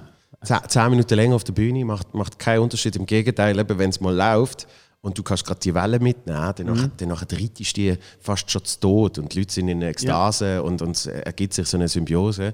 Und beim Fernsehen kann, kann das Gegenteil passieren, dass ähm, ich bin einmal auftreten und zweimal bin ich auf die Augen schauen. Und das eine Mal, äh, der damalige Gast, das war ein super Talk, gewesen, viel zu lang gegangen, eine halbe Stunde oder so. Und dann musst du am Schluss musst es äh, runter, mhm. auf die fünf Minuten, ja, wo mhm. du halt eingeplant hast für den Talkteil. Und, und dann ist es so äh, fast aus dem Zusammenhang gerissen, eine kleine Anekdote. Und dann heißt Danke, schön bist du mhm. gesehen. Oder? Und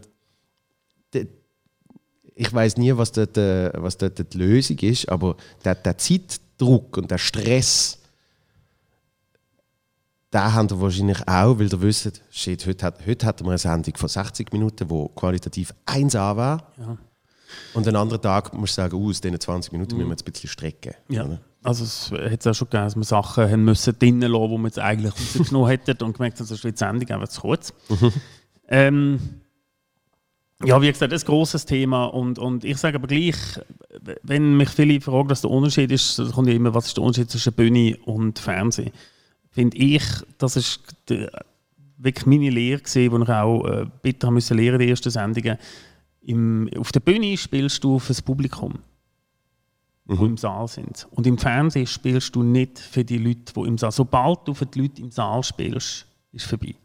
Dann setzt der Filter Fernsehen ein und die Leute fühlen sich ausgeschlossen, die in Eberkingen vor dem Fernsehen sitzen. Mhm. Sie haben das in Zürich, das, die haben schon flott dort, aber ich schalte jetzt mal um, weil ich bin dort nicht dabei. Mhm. Das, und das muss ich mir jetzt immer noch, jede Sendung, und ich muss es auch vielfach äh, im, im Warm-up den Leuten sagen, hey, sind nicht enttäuscht, wenn, irgendwie, wenn ich das Gefühl habe, ich rede an euch vorbei, aber ich rede für die Leute, die hier den Fernseher eingeschaltet haben und traurig alleine mit der Dose Bier vor dem Fernseher sitzen und äh, der schlagende Frau in der Kühltruhe, muss ich dort für die muss ich spielen, dass die dranbleiben.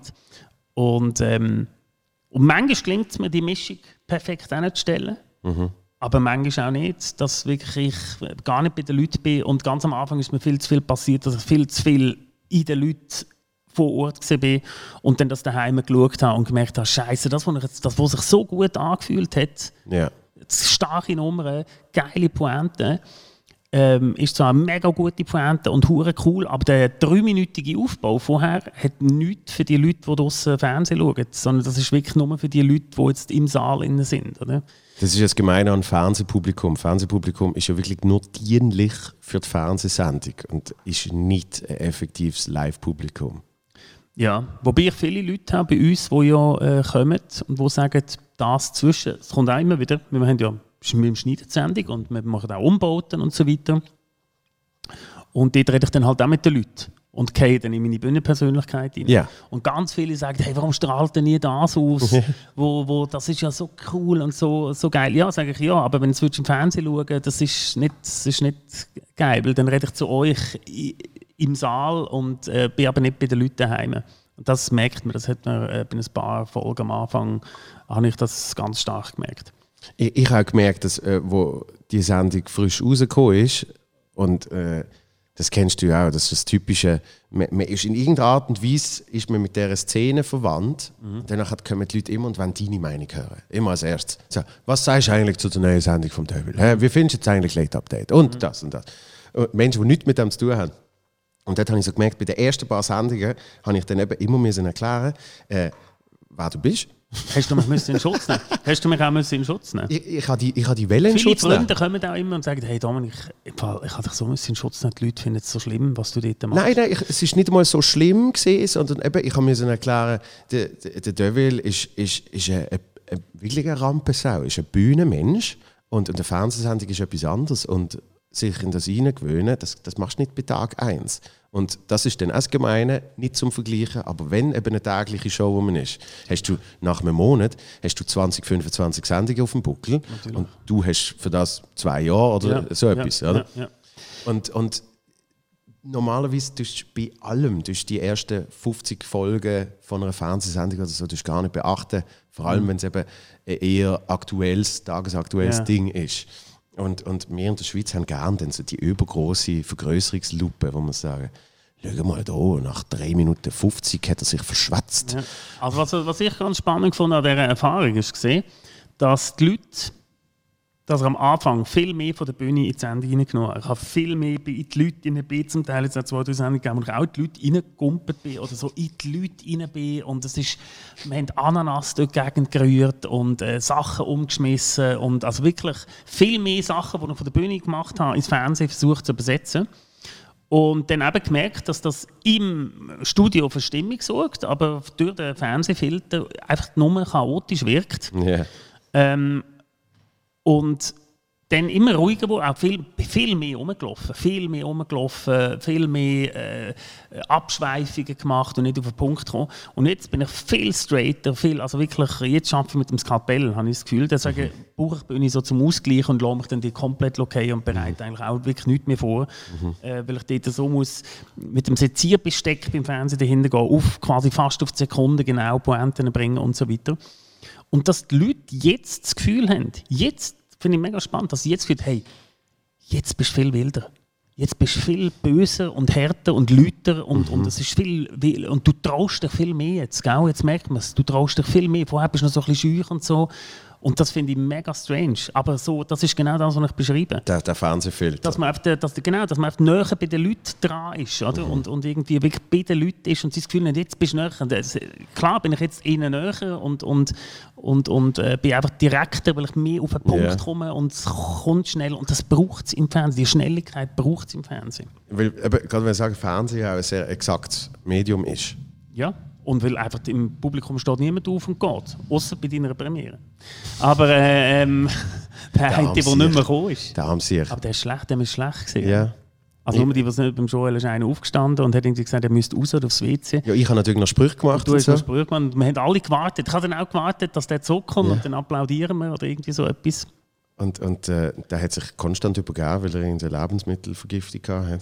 Ja, und und ist ich habe bis jetzt noch nicht herausgefunden, Das Hepse-Theater hat spezielle Speisen. mein aus. Nein, er hat vorher irgendetwas.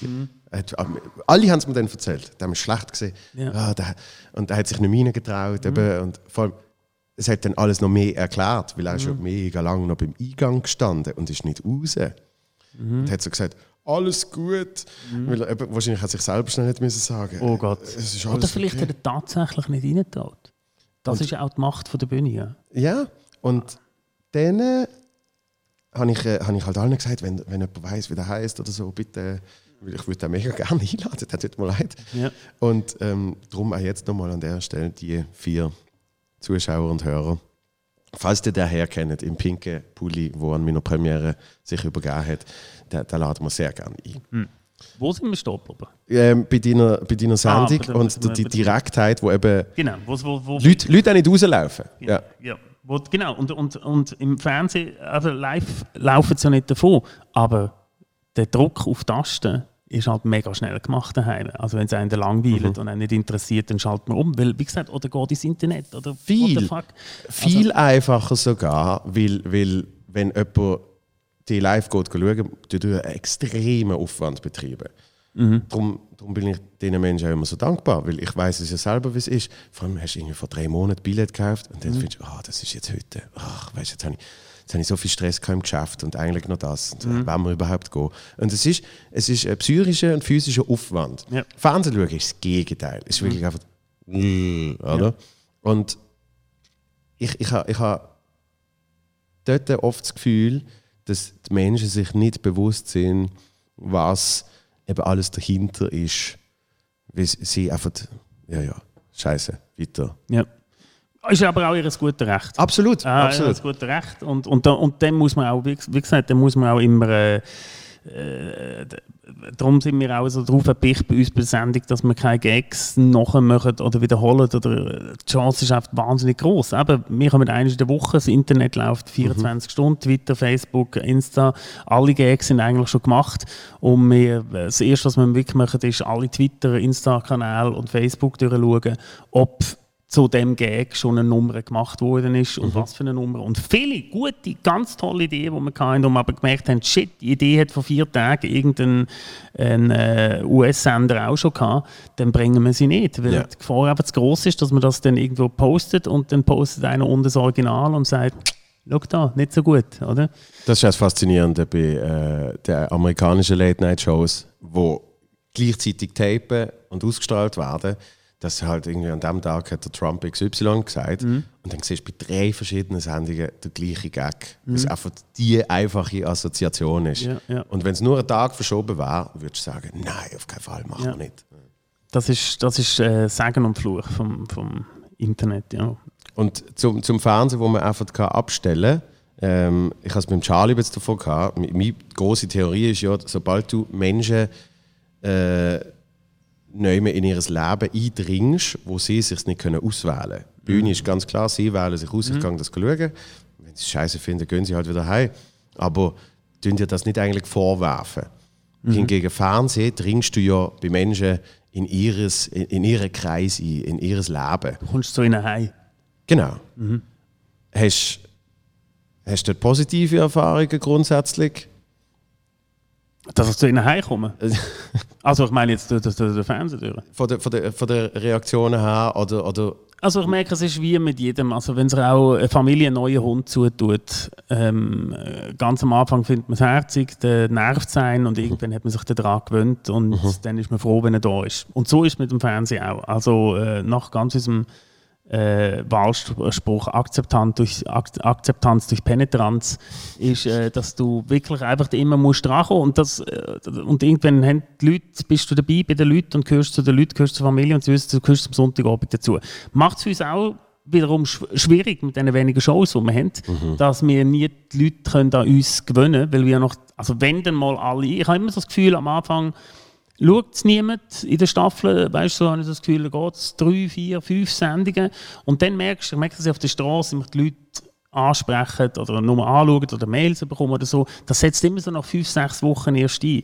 Und dann steigt es und dann nach zehn Wochen ist es schon wieder fertig und dann kommen dann vielleicht so Sachen, was sendet er nicht mehr oder was ist los oder so weiter. Mhm. Und dann geht es halt im jetzigen Turnus, den wir haben, geht es halt leider Gottes nochmal drei bis zum Teil jetzt Sommerpause sechs Monate bis wir mhm. wieder auf den Sender kommen. Also wir haben Ende Mai die letzte Sendung gehabt und gehen Mitte November wieder raus. Mhm. Ähm, die Leute vergessen so schnell, sie haben keine Ahnung mehr, wer ich bin und, äh, und du musst quasi immer wieder bei Null anfangen und dich wieder so einschleimen bei den Leuten. Ähm, also ich habe das Gefühl, Nein, gleich. Wir sind jetzt doch auch schon über drei Jahre dabei und wie gesagt, das schon gesagt, äh, über 60 Sendungen schon ausgestrahlt. Ich habe das Gefühl, oder wir sehen es ja auch in der Kurve und in der Quote, dass wirklich Leute wegen uns einschalten. Also yeah. sie schauen vorher nicht äh, jetzt den Tatort, also es gibt ganz viele, die den Tatort schauen und dann, wenn wir kommen, ausschalten, das mhm. gibt es auch. Aber es gibt tatsächlich eine, eine Gruppe von Leuten, äh, wo, wo ganz direkt einschalten und du siehst in der Kurve, die bleiben dann auch dabei und erst am Schluss schaltet es dann aber auch wieder aus. Also ihnen bedeutet das etwas und das ist natürlich schön, also wenn du das so siehst. Und das haben wir am Anfang noch nicht gesehen, dass du siehst, wild durcheinander, hast du aus, yeah, eingeschaltet, keine Ahnung. Oder kaum hat einmal ist jemand anderes als ich, ein Musikstück oder ein Comedian oder ein Einspieler, haben die Leute wieder, hast gemerkt, schaltet jetzt die 100 mhm. Sender durch und so, mal schauen, ne, ne, ne. Und jetzt bleiben jetzt bleiben sie dabei und äh, anscheinend haben wir eine Zuseherschaft, eine Treue. Ist aber auch der Umzug von am Anfang sind der äh, Freitag Sport oben gesehen so Sonntag nicht mehr ganz so spät oben. Ja, ich habe dort schon am Freitag schon gesehen, dass ja. wir eine treue Zuhörerschaft, äh, Zuseherschaft hatten. Äh, aber ja, das ist natürlich Sonntagabend ist nochmal eine ganz andere Story. Und es ist halt schon ein sehr spezielles Konzept. Ähm, ich ich weiß nicht, ob es in irgendeinem Land das sonst gibt. Mit ein paar Mann in Krawatte, wo satirische Sachen Nein, eben, nein, nein, sondern das Konzept im Sinne von ein paar Sendungen ja. dir, ein paar Sendungen Late Update mit dem Konzept mit Michael Elsener, dass, weiß auch nicht, vielleicht allein, wenn man schon würde sagen, die 20 Sendungen, die ihr im Jahr macht, dass man die wenigstens en bloc macht und nicht ja. 10, 10 oder irgendwie so. Ja, das ist auch, wie gesagt, für uns ist es im Augenblick äh, äh rein kräftemässig, wäre es gar nicht anders möglich. Also ja. 20 Sendungen am Stück, das wäre unmöglich. Mit einem ist 15 am Stück mhm. äh, von einem Jahr und das ist schon, boah, das ist also richtig hart gewesen. Also da sind wirklich... Pff, da ist gar nichts mehr gegangen, kaum ist die letzte Sendung abgedreht gewesen. Und, ähm, aber ja, wie gesagt, du kannst die Leute nicht an dich gewöhnen. Du mhm. musst jede Figur, du kannst keine Figuren einführen, einen Harry Hassler einzuführen, das wäre nicht möglich. Mhm. Weil, weil, äh, ja, man vergisst halt, also man vergisst ja dann, wie die Figur sich gespielt hat, oder wenn du es nicht wöchentlich kannst, mindestens einmal bringen. Und das macht es, äh, auf der einen Seite macht es schwierig, auf der anderen Seite ist es natürlich auch eine Chance, weil immer wieder kannst du von vorne quasi dich wieder neu erfinden und das finde ich eigentlich auch noch ganz schön. Mhm. Was machst du in, in der Zwischenzeit eigentlich? Weil eben ein, ein neues Bühnenprogramm per se mm. es nicht, ein paar Lesungen ab und so. Mm. Äh, was sich anbietet. Also ich kann glücklicherweise, glücklicherweise kann ich mir die Engagements auswählen. Bin aber jetzt niemand, der jetzt ähm, gross, wie zum Beispiel ein Elsner oder ein Büssi, wo jetzt für, für grosse, für, von grossen Firmen, Konzernen äh, eingeladen wird und wo kann irgendwie da seine, seine 20 Minuten machen und dann eigentlich einen Monat nicht mehr müsste arbeiten. Mhm. Äh, das passiert bei mir nicht. Ich bin nicht zu den Konzerten, ich würde auch nicht alles machen. Äh, wieder ein anderes Thema. Ähm, aber ich habe immer irgendwelche Auftritte, Moderationen, mhm. ähm, Projekte, die mir angeboten, die mich auch nicht getragen werden. Äh, mal in einem Film da mitspielen, mal da ein Hörspiel, mal da etwas schreiben, eine Kolumne oder eben ein Buch mal schreiben oder im Theaterstück mitzumachen. Also ich habe eigentlich immer zu tun und lebe aber auch nicht auf großem Fuß. Ähm, Eben, weil unsere Wohnung mit der neuen Wohnung? Mit der neuen Wohnung dann? Äh, ist, ist eben, deswegen ist sie so toll, weil sie ist nicht wirklich, sie ist nicht wirklich wahnsinnig teuer als das, was wir jetzt haben. Äh, es, ist einfach, es geht wirklich nur um Kind, um da mhm. nochmal äh, auf den Anfang zurückzukommen. Dass man die einfach müsste aus meinem Umfeld rausnehmen wo wir uns noch nicht so 100% sicher sind. Aber bis nächsten Montag müssen wir uns sicher sein. Mhm. Mhm. Was, ich, was ich geil finde, ist äh, zum Beispiel im Casino-Theater Winterthur die Rampensau. Offene mhm. Bühne mhm. Ähm, dort hast du mich, wo wir uns kennengelernt haben, hast du gesagt, komm mal vorbei, hast mich quasi eingeladen zu einer offenen Bühne. Mhm. und, und ich weiß noch, wo dann eben die, die Fernsehsendung gekommen ist, habe ich zuerst gedacht, ah, das wird er in dem Fall nicht machen. Und, und ich finde es immer geil, wenn Menschen, wie will ich sagen, eben, jetzt hast du jetzt hast hunderttausende Zuschauer am Sonntag oben und dann gehst du gleich am Montag oben ins Casino-Theater vor 50 Leuten eine offene Bühne moderieren. Mhm. Einfach weil es Spass macht. Und ich finde es geil, wenn man im positiven Sinn sich nicht schade ist für so etwas. Ja. Weil man auf einmal findet, ich bin jetzt beim Fernsehen, warum sollte oh nein, das wäre, es wäre, also ich bin gesagt, ich habe so gesagt, es ist für mich ein fantastischer Ausgleich. Mhm. Wenn das auch so ein, ein durchkonzeptetes, taktetes Ding wäre, würde ich das wahrscheinlich nicht machen, sondern ich mache das, weil ich dort wirklich frei bin. Ich habe keine Zeit muss halten, mich, äh, das gehört dann auch 50 Leute, was auf dieser Bühne erzählen. Das sind vielleicht andere Sachen, als ich von einer Kamera erzähle, wo, wo, äh, wo ich weiss, da muss ich jetzt 200'000 Leute äh, oder 300'000, lass mal 300'000 sein, äh, muss unterhalten oder muss irgendwie, für die muss das irgendwie alle Stimmen, die meinen Zugang haben. Da kann ich reinschauen, auf die Bühne laufen, ich mache zwei, drei Gags, sehe die 50 Nasen im Publikum und weiß halt genau, was ich kann bringen mhm. äh, oder was ich nicht bringen und, und meistens sind das dann auch irgendwelche äh, nicht einmal härter, was ganz sagen, härtere Spüre, überhaupt nicht, aber einfach irgendwie Themen, wo wo, wo die Leute könnten auch gerade interessieren. Sie kommen gerade aus dem gleichen Tag raus wie eine Ehe Abend und da bist du halt viel direkter. Und ich muss nicht planen, wie gesagt. Ich kann so reden wie mit dem Schnabelglas. Ich kann eine halbe Stunde reden, ich kann um zwei Minuten reden und Künstler, Restler machen, die dort auftreten oder offene Bühne. Und ich bin halt gleich interessiert, was läuft sonst so. Und was haben wir für einen Standard im Augenblick mhm. in der Schweizer äh, Comedy-Cabaret-Szene. Weil, äh, ja, wer weiß, vielleicht kommen wir irgendwann mal mit einem Programm auf die Bühne zurück und da willst du schon ein bisschen an Schuhe sein. Also ich mhm. glaube, es ist gefährlich, jetzt für mich, wenn ich mich komplett von der Bühne abwende, ich mache jetzt nur noch Fernsehen, wer weiß, wie lange es Fernsehen noch gibt, auch nach äh, der leidigen No-Bilag-Situation, es wird gespart, wo es nur mehr geht. Und ähm, äh, da wollte ich dann nicht irgendwie äh, das Bühnenprogramm schreiben und dann komme ich auf die Bühne und merke irgendwie, shit, ich mache irgendwie Zeug, das ist seit zehn Jahren komplett vorbei. Mhm. Ähm, und deswegen bin ich da schon immer, schaue ich mir hier und wieder mal jemanden an oder habe halt da einen super Überblick. Und ähm, ich darf von mir sagen, dass ich glaube, alle jungen Künstler, die jetzt so am Kommen sind oder die es probieren, sicher schon mal gesehen haben auf einer von diesen vielen Bühnen, die ich äh, moderiere, den offenen Bühnen, weil die kommen an mir quasi nicht vorbei. Yeah. Und es ist natürlich auch wichtig für die Show, also wenn ich nicht ewig will, äh, auf, auf Usen, Nadeschkin, Emil, äh, Marco Riemann und Stefanie Berger zurückgreifen, die bei mir auftreten, und habe jetzt wie mit dem Cenk, mit dem Charlie, mit dir jetzt auch schon viele Leute so kennengelernt, die sagen, hey, nein, super, kommen vorbei, ähm, äh, drei, vier Minuten und machen irgendetwas oder genau der Part, den die gemacht haben. Mhm. Ist natürlich wunderbar. Ja, und was bei den, Zum Abschöpfen. Was bei den offenen Bühnen ja immer äh, mit äh, ein bisschen gespieltem Schrecken feststellst, ist, dass in den letzten Jahren ein extremer Stand-up-Boom entstanden ist. Ja, ja. Auch ein Thema, wo man jetzt nochmal könnte, einen ganzen Podcast das machen wir äh, nochmal eine Stunde lang darüber reden, ähm, dass es ja, es ist ich sehe da, äh, ich sehe da um nochmal, da wo ich sozialisiert wurde mit der Punkmusik, mit dem Punk, ich sehe eine ähnliche Bewegung. Punk ist das gesehen, wo äh, vorher der Prog-Rock war, also Pink Floyd, Can, all die Bands, die jahrelang probt haben, riesige Studios gemietet haben, um irgendeine Platten aufzunehmen und dann und du bist nicht auf die Idee gekommen, dass du das auch mal machen könntest Also da, da ist man nicht auf die Idee gekommen. Mhm. Und dann ist das Punk losgebrochen, wo einfach gesagt hat, doch, du kannst es, du brauchst ein Instrument, das muss nicht einmal ganz sein, das kann auch nur eine Seite haben, du kannst ein Schlagzeug dir am Schrottplatz zusammenbauen und du musst nicht können singen, du musst nicht einmal Bühnenkleidung anhaben, du musst nicht einmal eine Bühne haben. Mhm. und äh, du stehst einfach da hin, wir stecken ein und dann schreist und machst einfach Lärm und die Leute sind unterhalten. Und da sieht das im Stand-up wie jetzt mit der äh, Cabaret-Szene, oder, wo es in der Schweiz gegeben wo, wo alles recht durchtaktet, ohne Rolf, sind glaube ich die letzten ganz grossen die noch etwas ganz Neues reingebracht haben in die yeah. Comedy- und Cabaret-Szene, wo man so noch nie gesehen hat, wo man dann so das Gefühl hat, hey, auf so eine geniale Mega Idee kommt geil. man nicht mehr, oder? das ist nicht mehr möglich.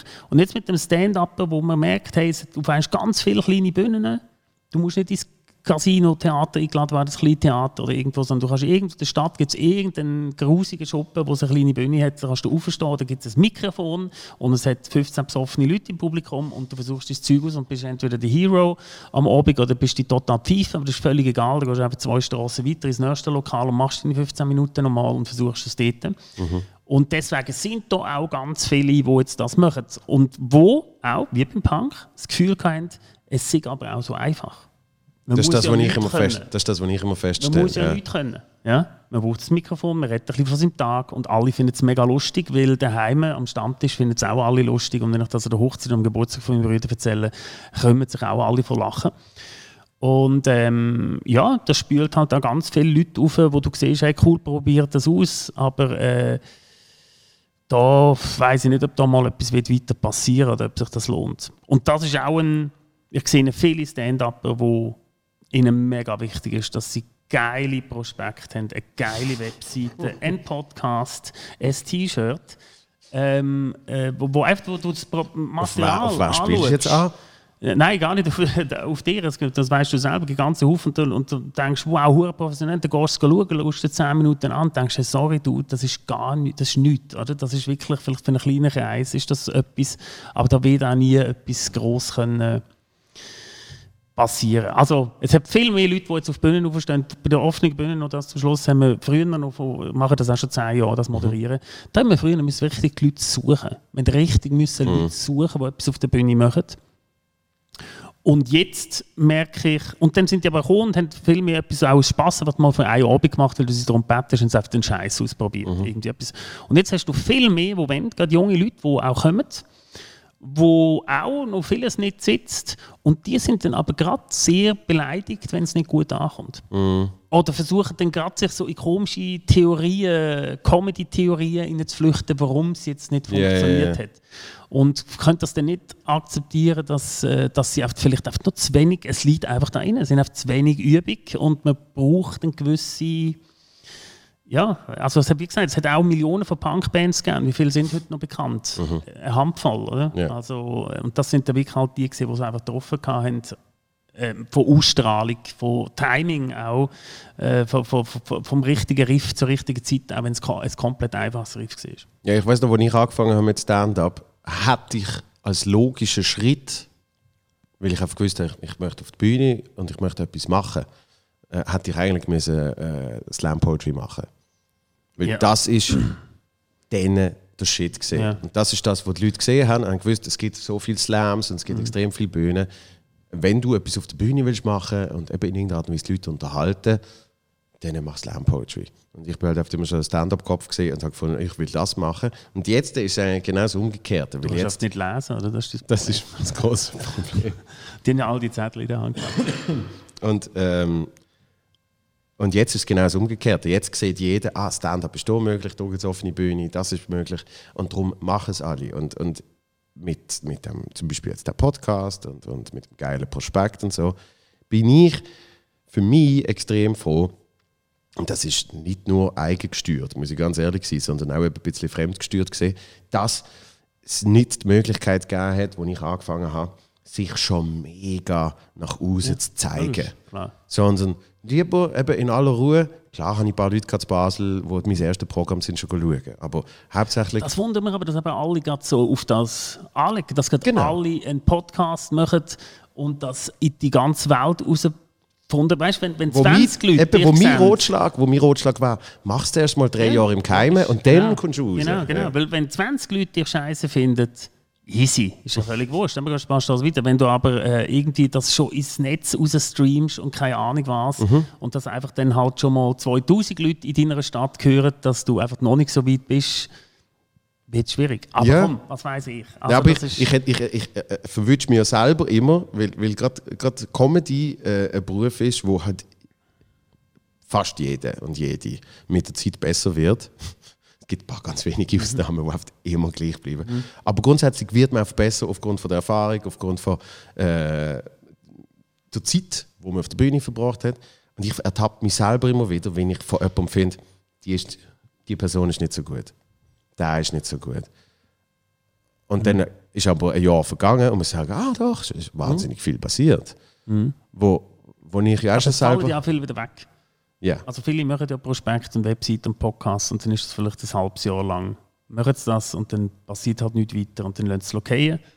Das hat mich, das hat mich vor einem Jahr ein bisschen, ein bisschen kaputt gemacht, wo ich auf einmal so äh, also die, die, die kleine Erkenntnis hatte, dass von, von dieser Gang, die angefangen hat mit mir damals, da ist ein Büssi dabei, da ist ein Charlie dabei, sind aber auch noch ganz viele andere dabei gesehen, dass ich so merke, ah shit, die sind, die sind nicht mehr da. Aber bis du mal die Realisation hast, das hat mich recht kaputt gemacht. Damals hast du das familiäre Gefühl von wegen, wir machen das jetzt äh, und wir werden alle irgendwann irgendwann sein und werden es schaffen. Also auch weil ja eine Goldgräberstimmung da ist, auch bei den Veranstaltern und auch bei den Agenturen.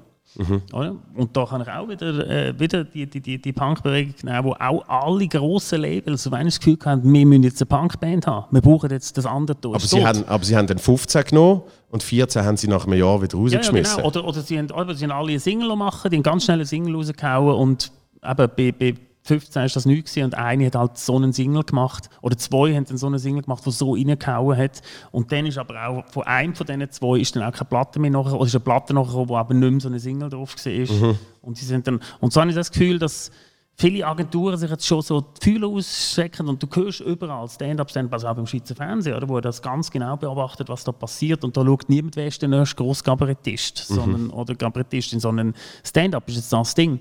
Mhm. Sieht man auch, was sie jetzt für Programme raushauen, mit der Lisa Christ, mit, dem, mit dieser Talent-Stage, wo, ja, wo wirklich klassisch Stand-up eigentlich ist. Ähm, und ja, und so kommt jeder auch mal zu seinen fünf Minuten. Also ich habe das Gefühl, wenn du heute ambitioniert bist, Stand-up machen schaffst du es irgendwo ins Fernsehen. ja, Also definitiv. völlig einfach. Aber dann etwas daraus zu machen, aus diesen fünf, auch wenn die fünf Minuten toll gewesen sind, dann noch weiterzukommen, das, ist, äh, das wird eine harte Arbeit. Weil das weißt du selber, bis man dann wirklich ins Theater kommt und sagt, hey, komm bitte zu uns äh, eineinhalb Stunden reden auf der Bühne und die Leute zahlen 30 Stutz. Das ist nochmal etwas ganz anderes, als wenn es heisst, hey, kommst ein Bier über äh, Spritgeld und machst 10 Minuten auf der Bühne mit acht anderen Leuten. Äh, Ja. Das, das gibt es ja, aber man will ja so über einen Step auskommen. Oder? Eigentlich schon, eigentlich schon. Aber aus dem Grund bin ich dem, dem äh, damaligen Jacobo Müller-Produzent, dem Peter Irniger, so dankbar gesehen. Und du hast eben auch etwas damit zu tun, dass ich, ha, ich ha den Victor schon ein bisschen kennt, ich habe den Mike schon ein bisschen kennt und ich ha, als ich angefangen habe, Stand-up zu machen, habe ich das Gefühl gehabt, jetzt habe ich meine Berechtigung, bei Jacobo Müller aufzutreten. Jetzt mache ich ja Stand-up. Und, und dann habe ich mit dem Victor mal geschwätzt, mit dem Mike mal geschwätzt. Der Mike hat sogar Videos von mir geschaut und hat mir eine riesige Mail mit Feedback zurückgeschrieben und er gesagt hat, schau mal da, man spürt die Pointe zu früh.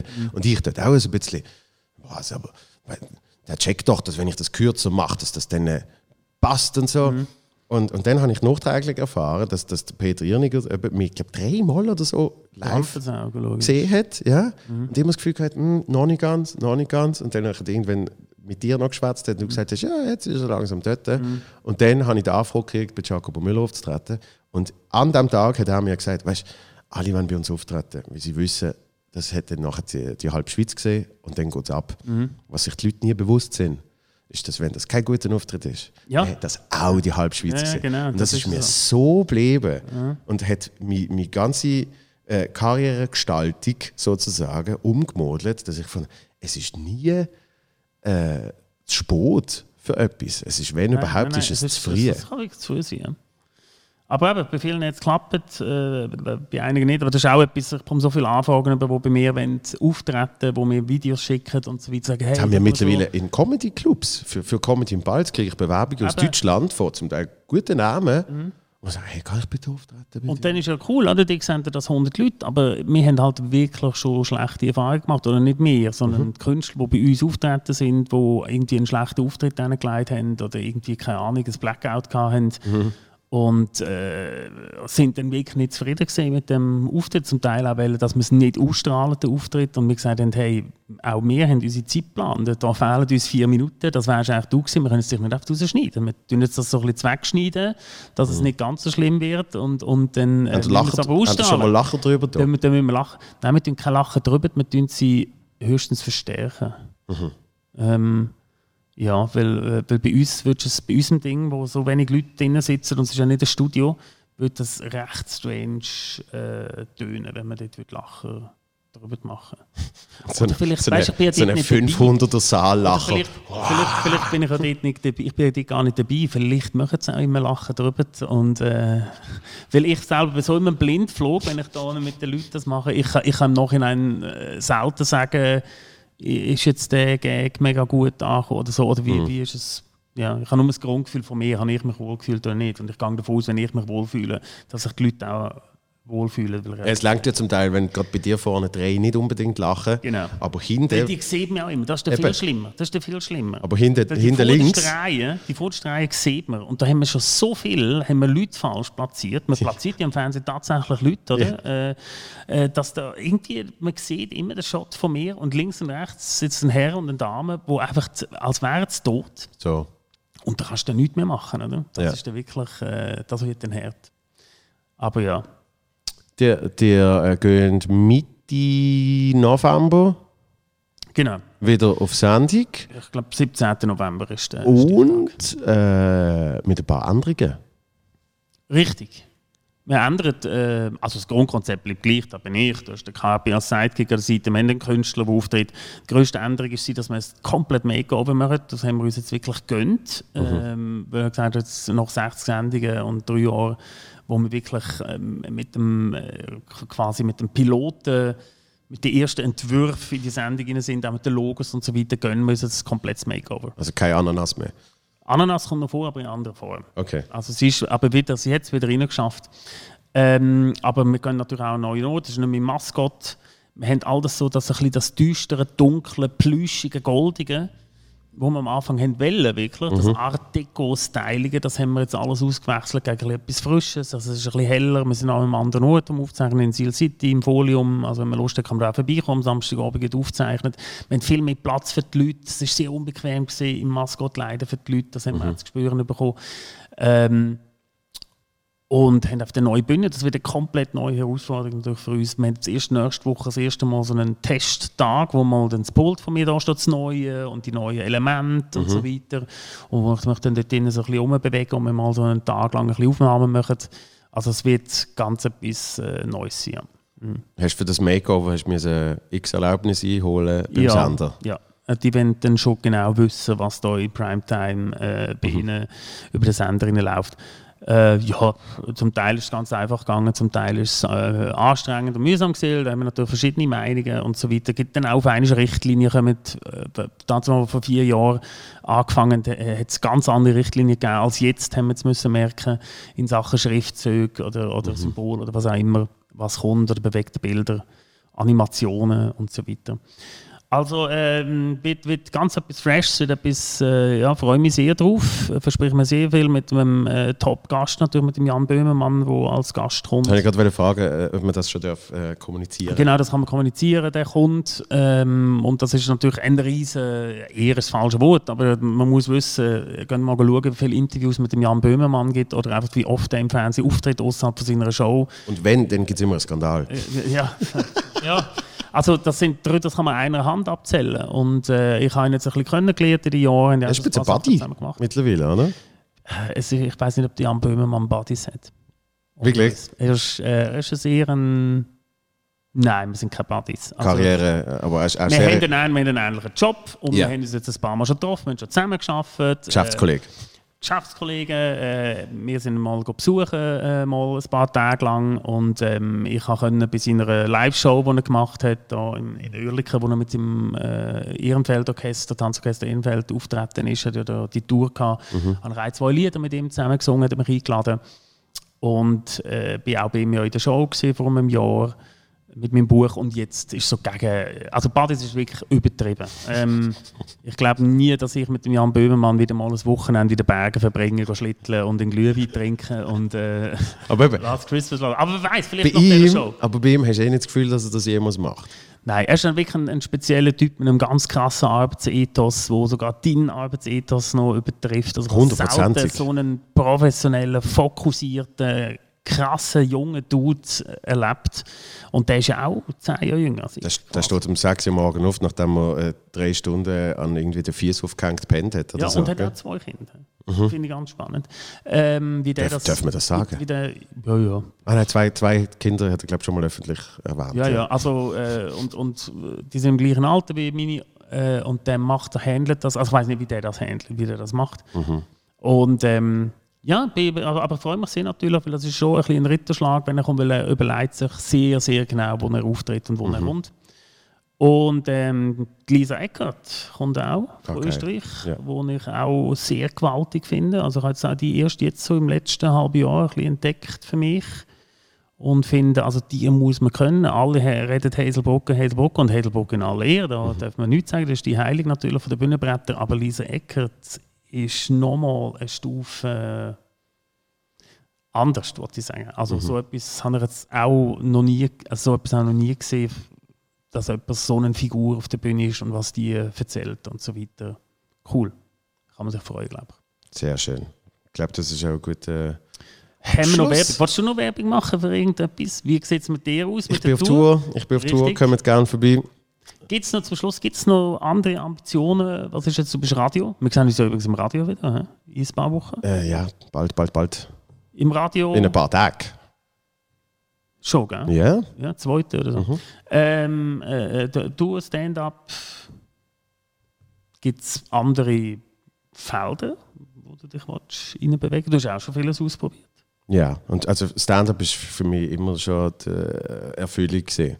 Ein Buch schreiben vielleicht. Ein Buch schreiben. Schwierig, schwierig. Es ist nicht so schwierig. Es ist einfach mühsam. Aber schwierig ist es nicht. Also, Ja, ich habe ich hab immer so das Gefühl, was, was ich in ein Buch packen würde, das kann ich genauso gut auf die Bühne tun.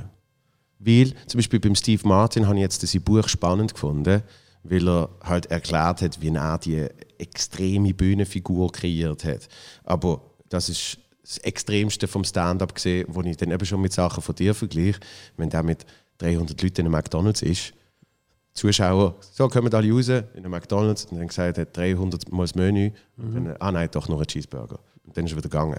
Also das sind dann oft so- so Performance-Sachen gesehen, wo er sich über Jahre erarbeitet hat. Und dann finde ich es spannend, natürlich ein Buch über das zu lesen.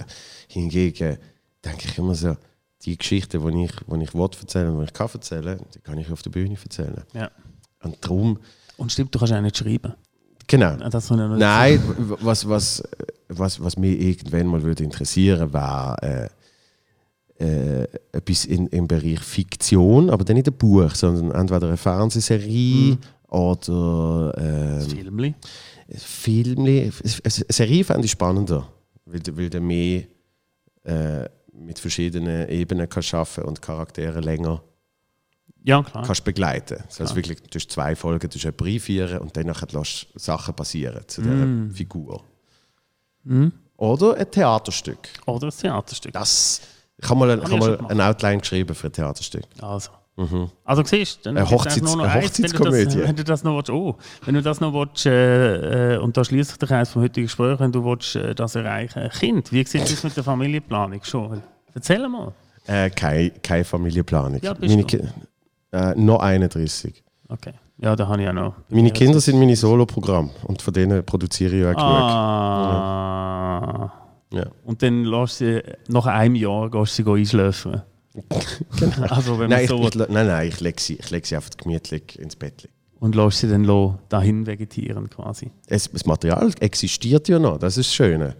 Was ist denn genau noch, das, das äh, würde mich interessieren, wenn du nach einem Jahr, und du, du machst wirklich straight, also du hast jetzt also die Tour, ich glaube, das ist jetzt die erste Tour, wo es wirklich mega straight und wo wirklich Ja. sagst, es gibt keine Derniere wieder in Basel und es wird nicht nochmal Aufnahmen. Also doch, in, Basel Derniere gibt es, aber auf eine Vorstellung. Aber es wird nicht nochmal, du, du hast, der, Plan, der Tourplan ist voll und Genau. dann ist fertig. und so wie wir kommuniziert haben, so spielen wir und dann ist er vorbei. Ja.